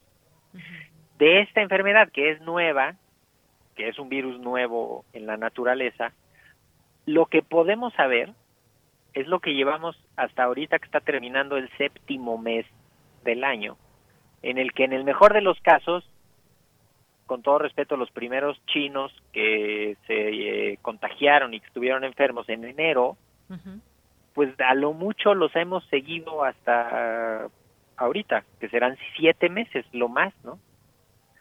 Entonces no podemos hablar de la inmunidad a mediano plazo ni a largo plazo porque todavía no pasa ese plazo siquiera. Entonces, justamente lo que se ha visto es que en algunos casos, algunos que estuvieron enfermos, se les va la inmunidad a los pocos meses, pero en otros no. Entonces están tratando de ver si el tamaño de el virus que recibieron cuando se infectaron o la gravedad de la enfermedad o esto tiene algo que ver. Pero sin duda tiene impacto para la estrategia de vacunación, para las reaperturas, para las pruebas de, diagnóstico por anticuerpos. Así es, mira, aquí tengo un dato de este estudio, dice que 16.7% mantenía un nivel alto de anticuerpos neutralizadores de COVID-19 después de tres meses. Y algunos de ellos ni siquiera tenían una cantidad detectable en, en la sangre, ¿no? Mira, ahí, ahí está, está padre esta, este dato, porque los anticuerpos y en general la respuesta inmune le medimos dos cosas, que sea de calidad y de cantidad suficiente. Algunas veces sí es de calidad, pero no tiene la cantidad suficiente y al revés, ¿no? Hay veces en las que pues la cantidad es buena, pero la calidad no y todo va en función de, tu estado inmune, de la vía de contagio, de la cantidad de contagio y pues justamente con eso se determina que alguien tenga anticuerpos, pero que esos anticuerpos no sean eh, suficientes para protegerlo. Entonces, para el diseño de vacunas va a ser muy importante que quede claro qué le vamos a pedir a una vacuna porque si queremos que nos salve ya de por vida, como la de la fiebre amarilla, que te la pones una vez y listo, se acabó, ¿no? O la de influenza, que te la pones cada año y a los cuatro meses de que te la pusiste ya prácticamente no te protege, ¿no? Que es justamente para que no te pegue fuerte la influenza. Así es. Pero es un enigma, en efecto. Es un enigma. Es, por ejemplo, ¿cuántas veces en la vida nos hemos enfermado de gripe o de la garganta? muchas veces nos volvemos a enfermar, enfermar una y otra vez. Yo esperaría que no, no sea el caso con esta enfermedad, que, que, nos podamos enfermar muchas veces en la vida, porque sí, sería terrible. Ahora, mira, han encontrado también recientemente en unos estudios que la exposición previa a otros coronavirus genera respuesta que no la hemos mencionado, pero hay una respuesta que es de células, los, los glóbulos blancos, y hay una respuesta que es de anticuerpos, que son unas sustancias que producen, unas proteínas que producen algunas de estas células de las defensas. Entonces, algunas veces nos fijamos solo en los anticuerpos y algunas otras nos fijamos en la respuesta de las células del sistema, ¿no? Entonces, lo que se ha visto aquí es que eh, muchos de los pacientes que tienen antecedente de infección por otros coronavirus tienen una memoria de la respuesta celular y no de la respuesta de anticuerpos.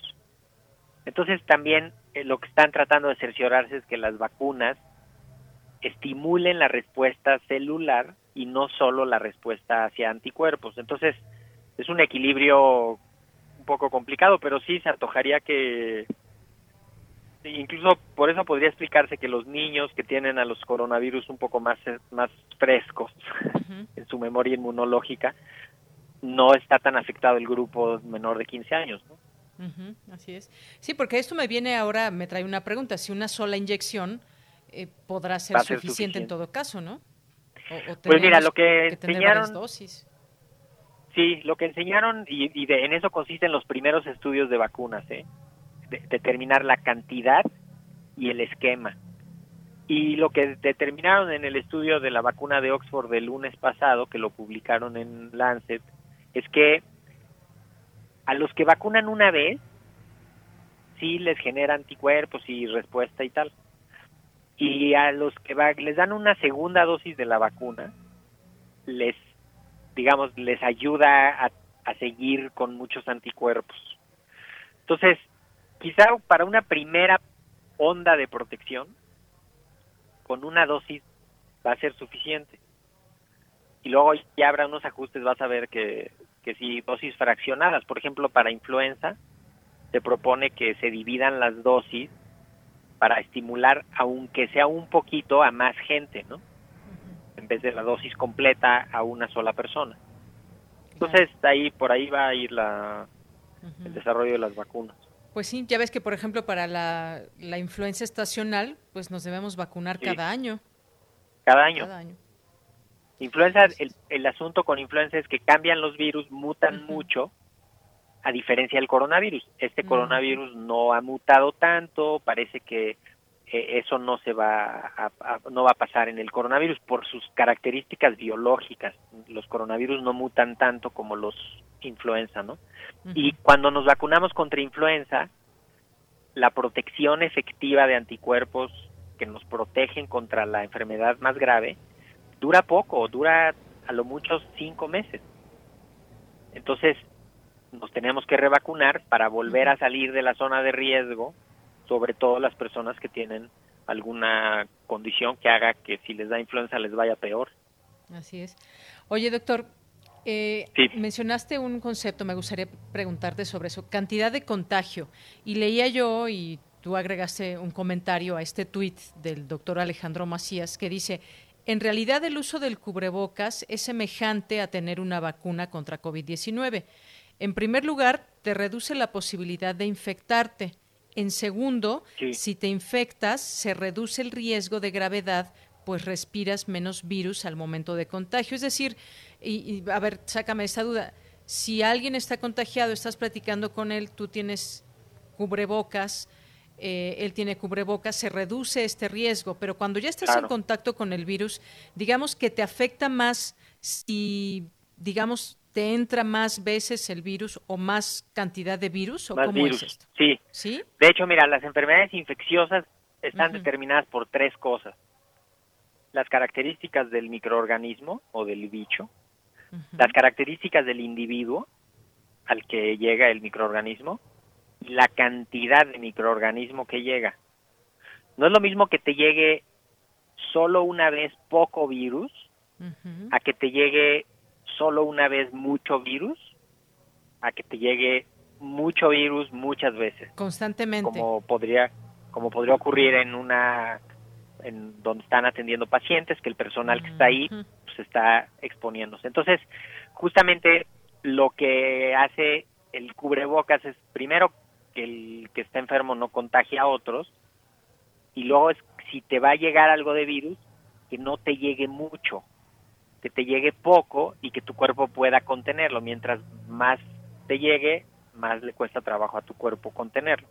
Entonces por eso yo ponía el tweet de que además protege a la comunidad porque si va a haber menos contagios en toda la comunidad va a haber menos virus circulando y se protege indirectamente a toda la comunidad mientras más usemos el cubrebocas entre todos.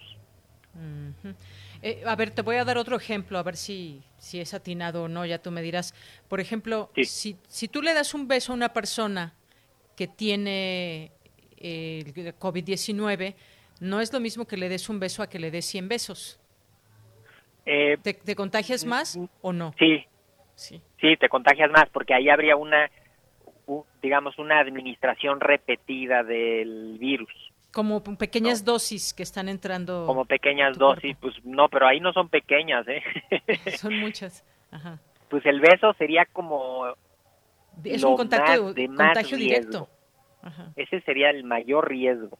Sí. Es, eso es porque te, te va, o sea, te va a tocar todo el virus que está en la saliva de esa persona. Entonces, por eso es. Ahora, justamente cuando una persona es, o sea, cuando un evento de contagio se repite, pues los riesgos se van aumentar, se van sumando. Un poco es lo que pasa con la gente que dice que es que yo me quedé aquí encerrado en mi casa, pero uno de los de mi casa estuvo saliendo y saliendo y saliendo, y tarde o temprano le va a traer el virus al de la casa. Que si toman las medidas puede ser que no se contagien, pero Exactamente, si, toman las medidas puede ser que sea poquito el virus que te llega. Es, como yo, a ver, tengo que salir al supermercado, pues me protejo, me programo lo que voy a comprar, me fijo en la hora a la que voy a ir, me pongo un cubrebocas, agarro mi alcoholito en gel. Entonces, si en ese trayecto me topo el virus, lo más probable es que me llegue poco virus a mi cuerpo, porque yo estoy protegiéndome, ¿no? Eh, y solo lo hago una vez. Si vuelvo a ir al súper al día siguiente o vuelvo a ver a alguien al día siguiente, pues estoy sumando riesgos. Y eso, pues tarde o temprano, te, es, es como un juego de probabilidades. Y, y, es que ha pasado, por ejemplo, que y me he encontrado con algunos casos que me han platicado eh, que algún miembro de la familia se ha contagiado y los otros miembros de la familia eh, pues se hacen la prueba y han dado negativo, por ejemplo. Sí, sí, porque seguramente ahí o ni tenía virus suficiente o todavía no estaban contagiados o el que el, que recibió el virus sirvió de escudo y ya no contagió a los otros. Claro. Porque no, no necesariamente ya que uno esté contagiado significa que vaya a contagiar a los demás. O algunas personas. Por eso aquí, sí. en lo que insistimos es, cuidémonos todos. ¿no? Doctor, y algunas personas que incluso no saben cómo les llegó el virus, que pudo haber sido algún descuido, pudo haber sido, incluso ahora sabemos también a través de, del aire en un ambiente contaminado, y hay personas que tienen el virus y por más que le den vueltas al asunto, ah, porque algunos tienen sospechas o claras sospechas de cómo se contagiaron, pero hay otros que no y sin embargo se contagian.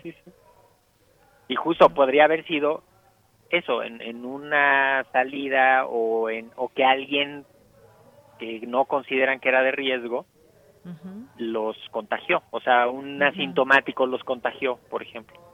Exacto. Pero sí, no siempre queda tan claro en qué momento te contagiaste.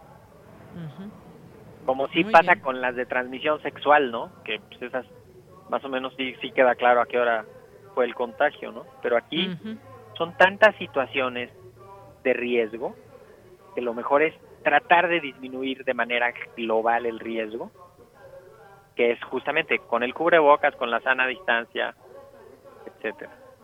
Así es. Y bueno, pues desafortunadamente, doctor, también vemos, perdón por el ruido si se llega a colar, estamos viendo que los números en el mundo están subiendo. 646 mil muertos ya van y 16 millones de contagiados. Si comparamos estos números con apenas hace dos meses, la, la cantidad de contagios y de personas que siguen muriendo en el mundo es bastante alta. Sí, y, y falta una contabilidad de África que pues, seguramente no se está pudiendo llevar a cabo bien, eh, pero sí, la, la, epidemia ha tenido una actividad fuertísima en América, a expensas de Brasil y de Estados Unidos. Digo, México aporta, ¿no? Sus 390 mil casos, pero sí, es una epidemia inmensa. Inmensa. Y fíjate que, por ejemplo, sí, ya en Europa incluso pues están alertando ante aumento de contagios en lugares donde ya se pensaba controlada, como en el caso de España o la misma Alemania, por ejemplo. Sí, estamos empezando a ver cómo los sitios que cerraron y luego ya reabrieron, qué pasó, incluso aquí mismo en la Ciudad de México. Estamos viendo cómo hay Regresamos a semáforos rojos. Parece que vamos para allá, ¿verdad? Porque en algunas colonias se reabrió un poco, ¿sí? se reabrió un poco y ahí ahí comienza la actividad y esto lo vamos a seguir viendo ¿eh? de manera repetida así es bueno pues Doctor Mauricio, a seguirnos cuidando. Muy bonito, por cierto, este cubrebocas de Puma que tienes ahí en Twitter. Y te seguimos, invitamos al público que te siga ahí a través de tus redes sociales. Buenísimo, Deyanira. Arroba Mau Rodríguez. Y pues todos a cuidarse. Todos a cuidarnos, a cuidarse y a cuidarnos, el autocuidado y el cuidado a los demás.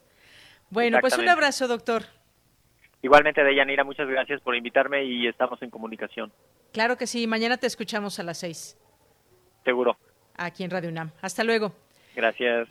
El doctor Mauricio Rodríguez, vocero de la Comisión para el COVID-19 de la UNAM. Continuamos. Porque tu opinión es importante, síguenos en nuestras redes sociales, en Facebook como Prisma RU y en Twitter como arroba PrismaRU.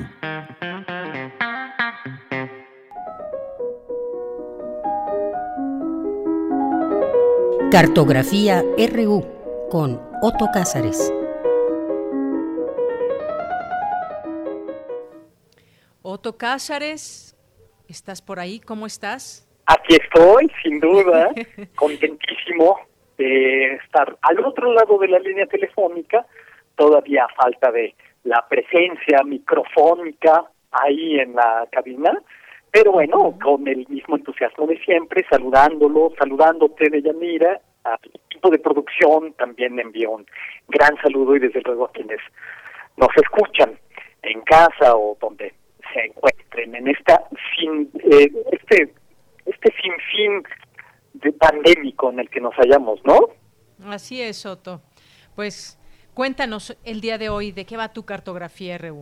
Mira, pues con la noticia que Santa Sofía, en la ciudad de Estambul, que es la antigua catedral del cristianismo ortodoxo, después mezquita y posteriormente museo en los años 30 del siglo pasado, con la llegada de Kemal Atatürk, a partir del pasado viernes 24 de julio de este año, Santa Sofía ha regresado a su función religiosa como mezquita. Y esto me hizo reflexionar acerca de los avatares de Santa Sofía. Voy a hacer en los próximos minutos un poco de memoria y voy a recordarles a ustedes, solo en los detalles, estas historias que son muy conocidas por todos. En el lejanísimo siglo III, el emperador Teodosio, como una estrategia precautoria ante las continuas amenazas de escaladas y de invasiones bárbaras a la ciudad de Roma, en su lecho de muerte repartió el imperio romano entre dos de sus hijos. La sede de Occidente, con la ciudad de Roma como capital, la cedió a su hijo Honorio, y la sede oriental, con la ciudad de Constantino, Constantinopla como cabeza, la cedió a su hijo Arcadio. De modo que, desde el emperador Teodosio, el imperio romano tenía dos sedes. Quedémonos por un momento en la sede oriental, en Constantinopla, a orillas del mar de Mármara, eh, una ciudad circundada por una muralla ciclópea de siete kilómetros de longitud, también mandada a construir por Teodosio. Esta sede, cuando el imperio tome el cristianismo como la religión oficial, se quedará con la lengua griega como la lengua oficial de la liturgia, a diferencia de la sede occidental, Roma, que va a conservar el latín como lengua oficial de la liturgia. Constantinopla será la ciudad tesoro de resguardo de la sabiduría griega, es la ciudad formadora de la ortodoxia cristiana, distinta del catolicismo, y de la que Rusia será con el tiempo la gran heredera. Entre la fe de la sede oriental y la fe de la sede occidental cristiana hay un abismo teológico. El patriarca de la iglesia griega no reconoce al Papa, ni viceversa. Los largos siglos de Media transcurrirán entre concilios que buscaban con grados de mayor o menor fracaso la unión de las dos iglesias, la iglesia de la sede oriental y de la sede occidental. Eh, donde se ha tenido un templo en pie, el culto que sea, siempre será un terreno sagrado. Piensen ustedes en el Tepeyac, tierra sagrada con distintos avatares de diosas, o piensen ustedes en la Catedral Metropolitana, que está fundada sobre 10.000 pilastras sagradas. De modo que, por eso les digo que fundada en 325 por Constantino, sobre un terreno que había tenido que un templo pagano, se erigió Santa Sofía, la Santa Sabiduría, una construcción con una inmensa cúpula central de 33 metros de diámetro que corona un complejo sistema de cúpulas ascendentes en una superestructura de 55 metros de altura, entre patios, baptisterios, la construcción de la Santa Sofía, de la sabiduría divina, fue continua por cerca de 700 años, con ampliaciones y con reformas al proyecto original, base de la organización de los esfuerzos fundadores de Constantino a partir del trabajo de dos arquitectos, Artemio de Tralles e Isidoro de Mileto, siguiendo las órdenes de Justiniano en el siglo IV. La luz es la protagonista de Santa Sofía. La luz entra por las ventanas y a través de las reverberaciones en mosaicos de oro se producen reverberaciones lumínicas que asemejan el misterio de la sabiduría, con destellos y cascadas de luz.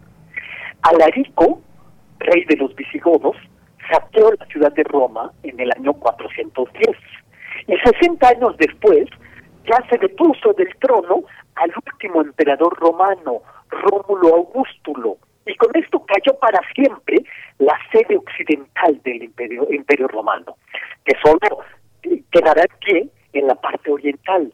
La parte oriental, Constantinopla, se convertirá protegida por el mar, protegida por su, su muralla y sus prácticas litúrgicas en una especie de burbuja.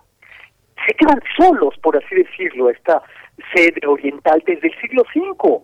En Constantinopla, en esta burbuja, se vivieron varios episodios críticos de iconoclasia que dejaron desnudos los interiores de Santa Sofía. Iconoclasia es un término griego que significa ruptura de imágenes y se destruyen las mismas bajo el principio de que toda representación, toda imagen es blasfema. Hubo en Constantinopla, en esta burbuja que he tratado de explicarles, dos estallidos iconoclastas en los siglos 8 y 9. Primero, bajo León III, el Isáurico, que por decreto mandó a destruir imágenes religiosas, y después el segundo estallido bajo León V, el armenio, que también por decreto dejó desnudos los interiores de las iglesias. Por cierto, un dato curiosísimo de León V, el armenio, es que sostuvo una guerra contra un personaje que parece salido de un cuento. Fue, de hecho, el prototipo de Próspero en La Tempestad, la última obra de Shakespeare, que es el búlgaro Krum, que acampó bajo las murallas de Constantinopla con el afán de tomar la ciudad y que hacía copas con los cráneos de sus enemigos. Por ejemplo, el cráneo del emperador Nicéforo, que cayó en batalla frente a él, la mandó a montar y engastar en plata y la usaba Krum para beber vino durante sus banquetes. Bueno, ese es un dato anecdótico que termino eh, ya con esta frase y continúo. Eh, por aquellos años de turbulencias y polémicas iconoclastas en Constantinopla, fue fundada la ciudad de Bagdad. En, se fundó en 762 eh, por mandato del califa Al-Mansur y se fundó desde un principio con sumo esplendor. Fue una ciudad muy poblada, muy inquieta, riquísima, culta, llena de traductores, de sabios, de filósofos.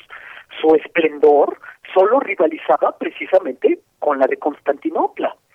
Fue eh, Bagdad un monumento de la esplendorosa cultura del imperio abasí y es esta ciudad que nosotros podemos leer en los relatos de las mil y una noches.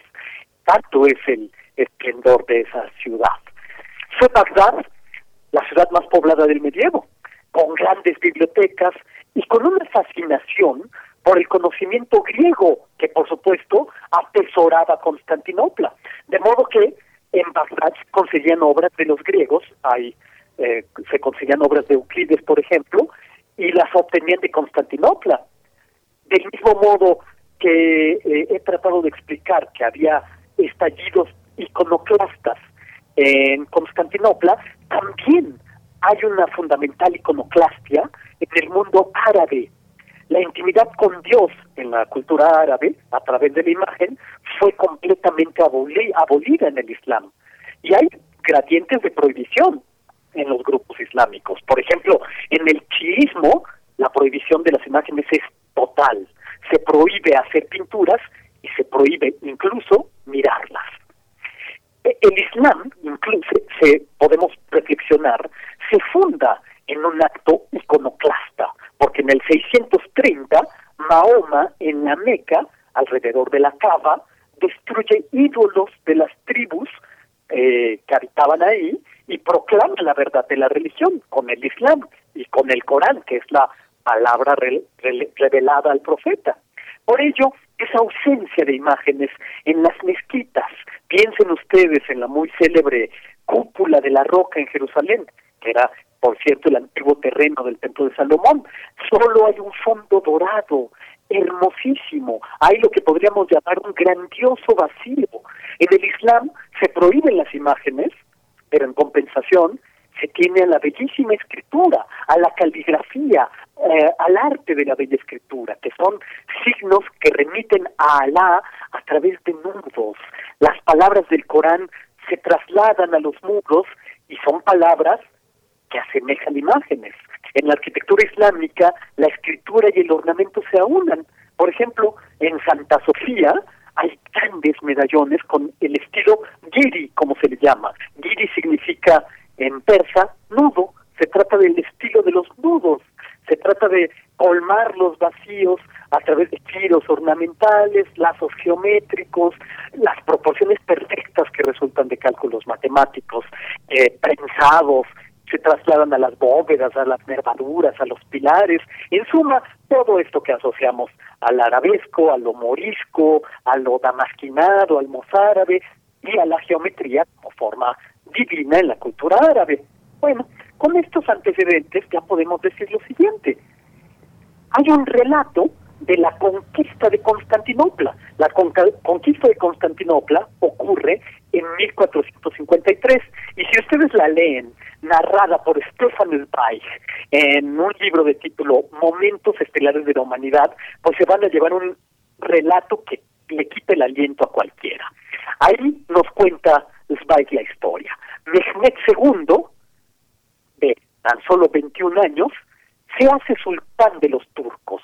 Y el proyecto de su vida es tomar la capital del mundo cristiano, la sede oriental del Imperio Romano, tomar Constantinopla y someter a la última de la la última dinastía, los paleólogos, la última dinastía de Constantinopla.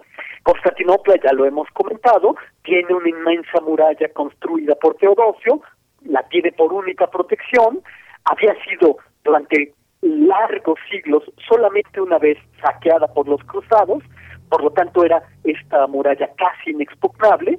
Santa Sofía era en la imaginación de todo aquel que huyera hablar acerca de ella, la última y la más bella catedral del cristianismo. Constantinopla fue abandonada por Occidente y Mehmed II hubo de construir cañones tan grandes como no los había visto el mundo. El asalto decisivo de la toma de Constantinopla tiene lugar el 29 de mayo de 1453. Mehmed II asusa a sus tropas, estimulándolos con la idea de que podrían tener derecho ilimitado al saqueo. Eh, de hecho, el 29 de mayo se celebra en Santa Sofía la última misa del Imperio Romano Oriental. Eh, empiezan a haber levantamientos de las tropas, los genízaros, los anatolios, las tropas de élite, y de repente, eh, mientras se está atacando la muralla, ocurre un trágico contra, contratiempo, un incomprensible designio de la historia decide el destino de Constantinopla en 1453. Algo inverosímil. Por un incomprensible descuido, una de las pequeñas puertas de la muralla interior se ha quedado abierta. Una puerta peatonal, sin función militar. Hay una entrada facilísima al baluarte. Mehmet eh, no lo cree por la evidencia de la facilidad, así que con mucho cuidado va introduciendo a sus tropas que literalmente por la puerta abierta, entran a la ciudad de Constantinopla.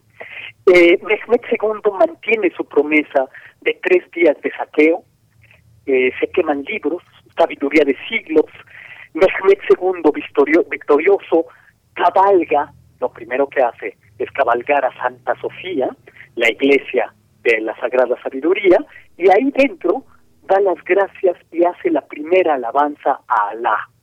El más esplendoroso de los edificios de Constantinopla, se le retiran los signos de la fe anterior, del cristianismo, se arrancan los altares, se tira la cruz de Santa Sofía que se desploma en el suelo, y con esta eh, cruz caída caen mil años de cultura, de cultura cristiana.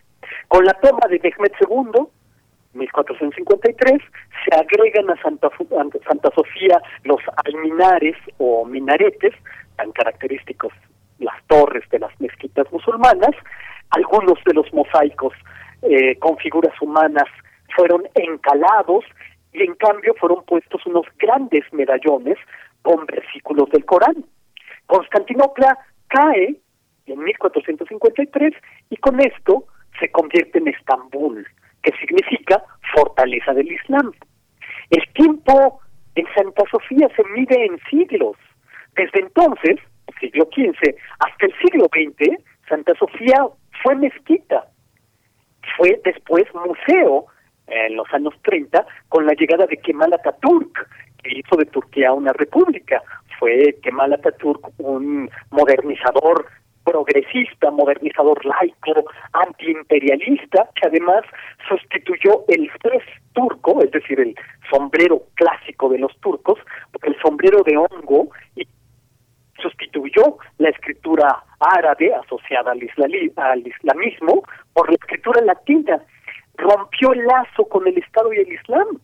Mucho eh, se ha hablado acerca de que un museo tiene desde luego una condición sagrada eh, Kemal Atatürk hace de la mezquita un museo en Santa Sofía, pero ahora, por disposición del presidente de Turquía, Erdogan, Santa Sofía, de ser museo, regresa a ser mezquita de nuevo, regresa a las funciones del culto religioso. La UNESCO, el mundo académico, pues han manifestado sus inquietudes, han puesto el grito en el cielo, eh, porque acusan a Erdogan de retomar las demandas de movimientos islamistas, eh, despojando desde luego a Turquía de la herencia del laicismo que dejó Kemal Atatürk.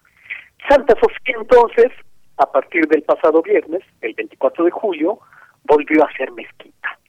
Y a esto en Estambul lo llaman la reconquista. Esta reconquista es uno más de los avatares de Santa Sofía. Santa Sofía es un suelo sagrado, sin duda alguna, donde no dejarán de construirse templos, ya sean templos laicos como los museos, o como mezquitas, o como catedrales. Siempre será un terreno sagrado. Y esto es lo que yo tengo que decir este lunes, 27 de julio de 2020. Bien, Otto, pues muchísimas gracias. Te mando un abrazo y hasta el siguiente lunes. Hasta el siguiente lunes. Encantado. Saludos a todos. Hasta luego. Continuamos.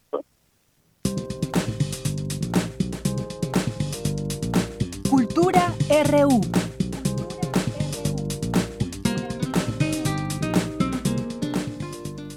Bien, ya son las 2.51 minutos. Nos vamos con Tamara Quiroz. ¿Qué tal, Tamara? Adelante, buenas tardes. Hola, Deyanira. Es un gusto saludar al auditorio de Prisma RU. Regresamos del periodo vacacional, que realmente nunca nos fuimos. Solo tomamos un pequeño respiro para recargar energía y seguir compartiendo con todos ustedes sugerencias artísticas y culturales. Para aquellos oídos atentos que nos permiten entrar en su casa, en su oficina, su automóvil, donde sea que nos estén escuchando, vamos a hablar de un libro uno de esos libros que nos habla de amor, de odio y también de venganza. Se trata de Nadie nos vio partir, escrito por Tamara Trotner. De este libro, la escritora Ángeles Mastreta dijo que la historia es conmovedora y fascinante, que fue escrita con elegancia y sabiduría. Tamara Trotner escribe su primer libro como quien lleva toda una vida escribiendo porque quien descubre y entiende el dolor y las dichas de otros teje su destino con madurez y generosidad. Este es un libro que emociona y fascina. Esto dijo Ángeles Mastreta y para saber más detalles nos enlazamos con la autora de Nadie nos vio partir. Tamara Trotner tiene un doctorado en investigación y creación literarias. Publicó el libro de cuentos Un último pedazo de bruma 2001 y la novela Siempre las jacarandas en 2008 y también Tamara nos comparte viajes a través de la literatura. Bienvenida a este espacio, Tamara Trotner. Me gustaría que nos platicaras cuándo, cómo nació la historia de este proyecto. Claro que sí. Este proyecto básicamente empieza en mi vida cuando cumplo como 16 años. Es una historia basada en una historia real, inspirada en, hechos reales. Y entonces, pues es una historia que al, haber sido vivida por mí, evidentemente, pues se me quedó adentro y entonces empecé a sacarla. A los 16 años escribí la primera versión de esta novela, que nunca salió a la luz, y después seguí trabajándola hasta que llegó Nadie nos vio partir, que es la que ya conocen hoy. Y es un proyecto que nace por la necesidad de contar una historia que creo que además de ser pues muy entrañable y que llama la atención y que te divierte y te entretiene a la hora de leerla, creo que puede como ayudar a personas que han vivido situaciones similares a entender pues que no hay verdades absolutas, que no podemos juzgar, que en situaciones así la verdad es que todas las partes tienen una razón por haber hecho las cosas y que finalmente cuando las cosas se hacen por amor pues acaban siendo pues buenas, ¿no? Y lo estoy diciendo entrecomillado porque no hay ni bueno ni malo, pero finalmente la vida se acaba haciendo bien. Tamara, la historia parte de un secuestro. Un padre secuestra a sus hijos y conoceremos todo el periplo a través de la mirada de una niña de 5 años. ¿Cómo contar esta historia a través de esa mirada infantil? Pues sí, resulta que este hombre se enoja muchísimo con su esposa, hay ahí un, un asunto de infidelidad, y entonces en castigo, en venganza, decide secuestrar a sus dos hijos y llevarlos por el mundo. Y entonces la novela nos lleva, es, justamente es al día siguiente del cumpleaños de cinco años de la niña, y esa niña pues de repente se encuentra en un momento en el que se da cuenta que a los cinco años acabó su infancia, porque de pronto tiene que odiar a su mamá, que es a la persona que más quiere, y que además un día antes pues le hizo un pastel de betún rosa y una fiesta preciosa y le dijo te quiero, y de pronto resulta que aparentemente ya no la quiere, y tiene que empezar a confiar en la gente en la que no confiaba este, y está agarrada de la mano de su hermano que lo ve como pues su guía pero todo el hermano completo tiene nueve años tampoco es que es un adulto responsable. Y entonces empezamos en la novela a hacer lo que se llama el viaje dentro de la novela y es un viaje a través de tres continentes de muchos eventos además de una persecución de la Interpol el FBI los altos juzgados de Jerusalén que se meten a tratar pues de, regresar a los niños a su casa, ¿no? Y entonces, ¿qué sucede con todo, con todos estos eventos? A través de la mirada de una niña de 5 años y también a, a través de la mirada de una mujer de 50 que empieza, pues, como rompecabezas a juntar los eventos y a decir, pues las cosas no fueron tan blanco y negro. Hay ahí matices que, que tengo yo que entender para poder, pues, armar la historia. Claro, los matices. Tamara, debo de confesar que el libro me llamó la atención.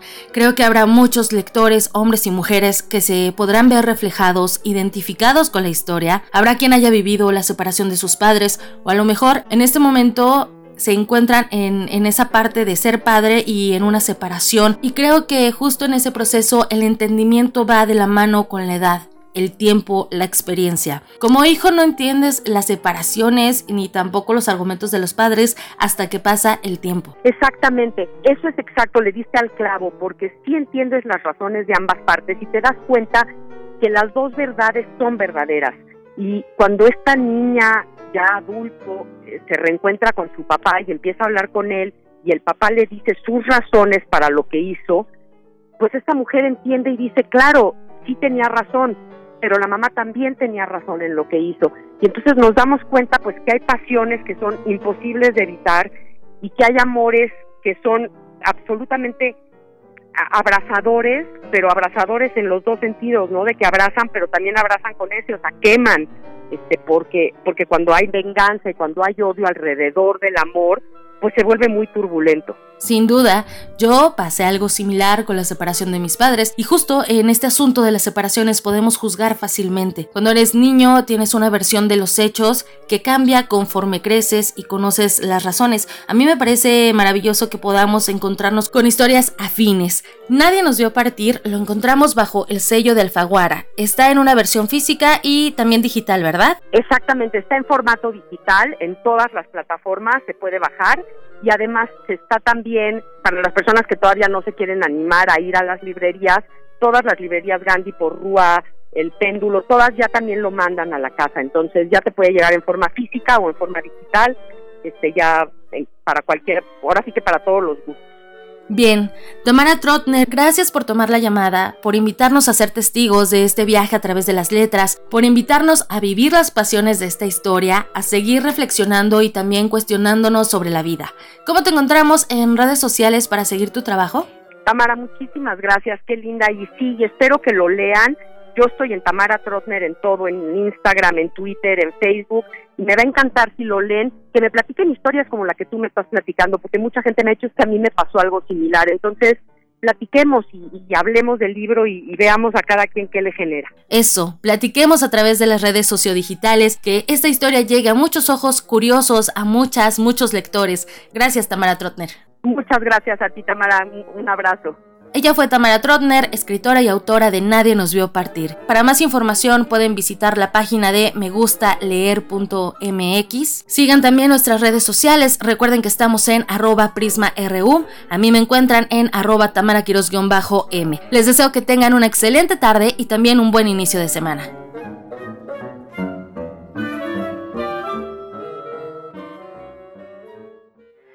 Porque tu opinión es importante, síguenos en nuestras redes sociales, en Facebook como Prisma RU y en Twitter como arroba PrismaRU.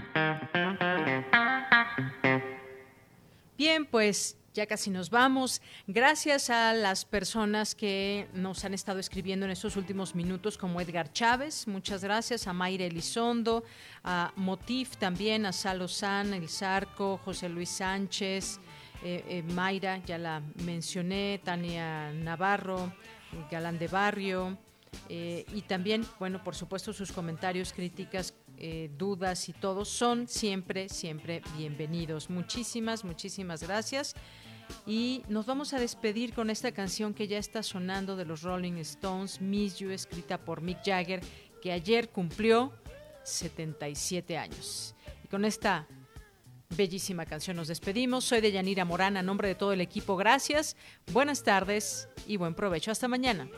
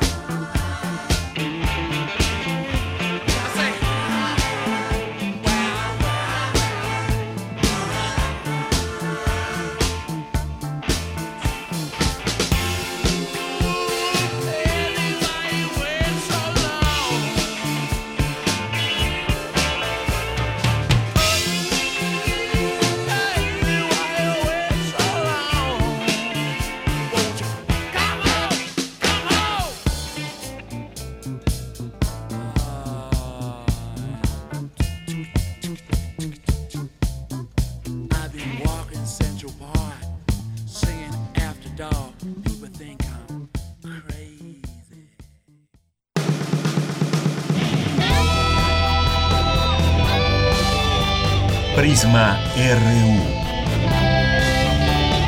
Relatamos al mundo.